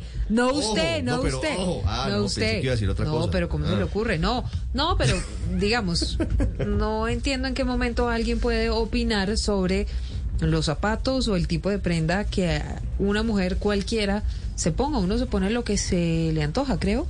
¿Hasta Sí, ahora? pues, eh, sí. sí, esa es la forma más diplomática en la que lo puede decir Silvia. Le pregunto, y usted eh, seguramente sabe por lo que ha sido una salida en falso del alcalde de Medellín, hablando sobre los tacones de las mujeres, las preferimos saludables, pero sin tacones. Patricia González, siguen atendiendo al alcalde Quintero a pesar de que ya ofreció excusas. Dijo, hombre, sí, la embarré, la embarré, perdónenme. ¿Qué le dicen del Sí, pero alcalde ¿por de qué no Medellín? piensan un poquito, un- dos veces antes de las decir redes, las redes, bobadas? las redes, las redes, Patricia. Así es, buenas tardes Ricardo. La tendencia número, número dos en este momento en redes sociales es el alcalde de Medellín, de Medellín, Daniel Quintero, quien es blanco de críticas por cuenta del trino, en el que hace un llamado a las mujeres para que no usen tacones. El trino señala, abro comillas, mujeres, no usen más tacones, las preferimos sanas más que altas. De inmediato el mensaje del alcalde fue catalogado como machista y muchas mujeres respondieron que no les interesa ni importa cómo las prefieran. Ante la ola de comentarios, el alcalde no tuvo otra opción que salir a aclarar su comentario en el que ofreció disculpas, aclaró que las mujeres son libres de vestir como quieran y en su comentario aseguró que se trató solo de una recomendación en torno a la salud. Una 07, una pregunta, Patricia, ¿el alcalde borró el trino o lo, o lo mantiene? No, no, lo mantiene, lo mantiene. Pero eh, publicó un video en el que hace eh, la aclaración y pide disculpas a las mujeres. Eso, Ricardo. Excusas, ya, listo, superado. Pero eso no es como de los creadores que dicen que la mujer se pone falda y entonces es la que se busca que, No, yo no creo que la tenga eso. piropeen, que le hagan, que le digan, ¿qué tal? pero yo no creo que- No, ah, bueno, pues sí, uno, pero uno como mujer tiene derecho a vestirse como se le antoja sin que eso, Sí. sin que nadie se y el meta en alcalde eso. coincide con usted, mire, dice, mis disculpas a todas las mujeres, ellas son libres de ser y de vestir como quieran. Pero eso sí mantiene el trino que des- despertó toda la polémica. 108, así comenzamos hoy, Meridiano. Estás escuchando Blue Radio. Es hora de disfrutar en familia cocinando un delicioso almuerzo con los que más quieres. Banco Popular. Hoy se puede, siempre se puede. ¿Un computador, un televisor o una tablet? Con el ahorro ganador CDT del Popular puedes tenerlo todo. Abre o renueva hoy tu CDT, recibe una excelente rentabilidad y gana premios sin rifas ni sorteos. Ingresa a bancopopular.com.co o visita nuestras oficinas y empieza a ahorrar. En el Popular, hoy se puede, siempre se puede. Somos Grupo Aval. Aplican condiciones. Vigencia del 16 de mayo al 31 de diciembre del 2022. Vigilado Superintendencia Financiera de Colombia. Ingresa a codere.com.co y gana junto a tu equipo favorito. En Codere te damos las estadísticas para que armes tus combinadas, hagas tus mejores apuestas y aciertes fácilmente. Combinadas así, solo en Codere. Autoriza con juegos. Tenemos nuevas ofertas del aniversario de Mercado Libre. Hasta 50% off en cientos de productos de tecnología, hogar, moda y muchos más. Compra en la app. Aplican términos y condiciones en mercadolibre.com.co. Se escuchan voces de felicidad y es que tenemos ambiente de celebración, porque en Celsia logramos la certificación anticipada de carbono neutro al reducir nuestras emisiones de CO2 con acciones que mitigan la huella de carbono. Una gran noticia para que más aves vuelen felices, respiremos un aire más limpio y vivamos con la mejor energía. En Celsia somos carbono neutro. Celsia, la energía que quieres. Vigilado Superservicios. Tenemos nuevas ofertas del aniversario de Mercado Libre. Hasta 50% off en cientos de productos de tecnología, hogar, moda y muchos más. Compra en la app. Aplican términos y condiciones en mercadolibre.com.co. Esta es información exclusiva de Blue Radio.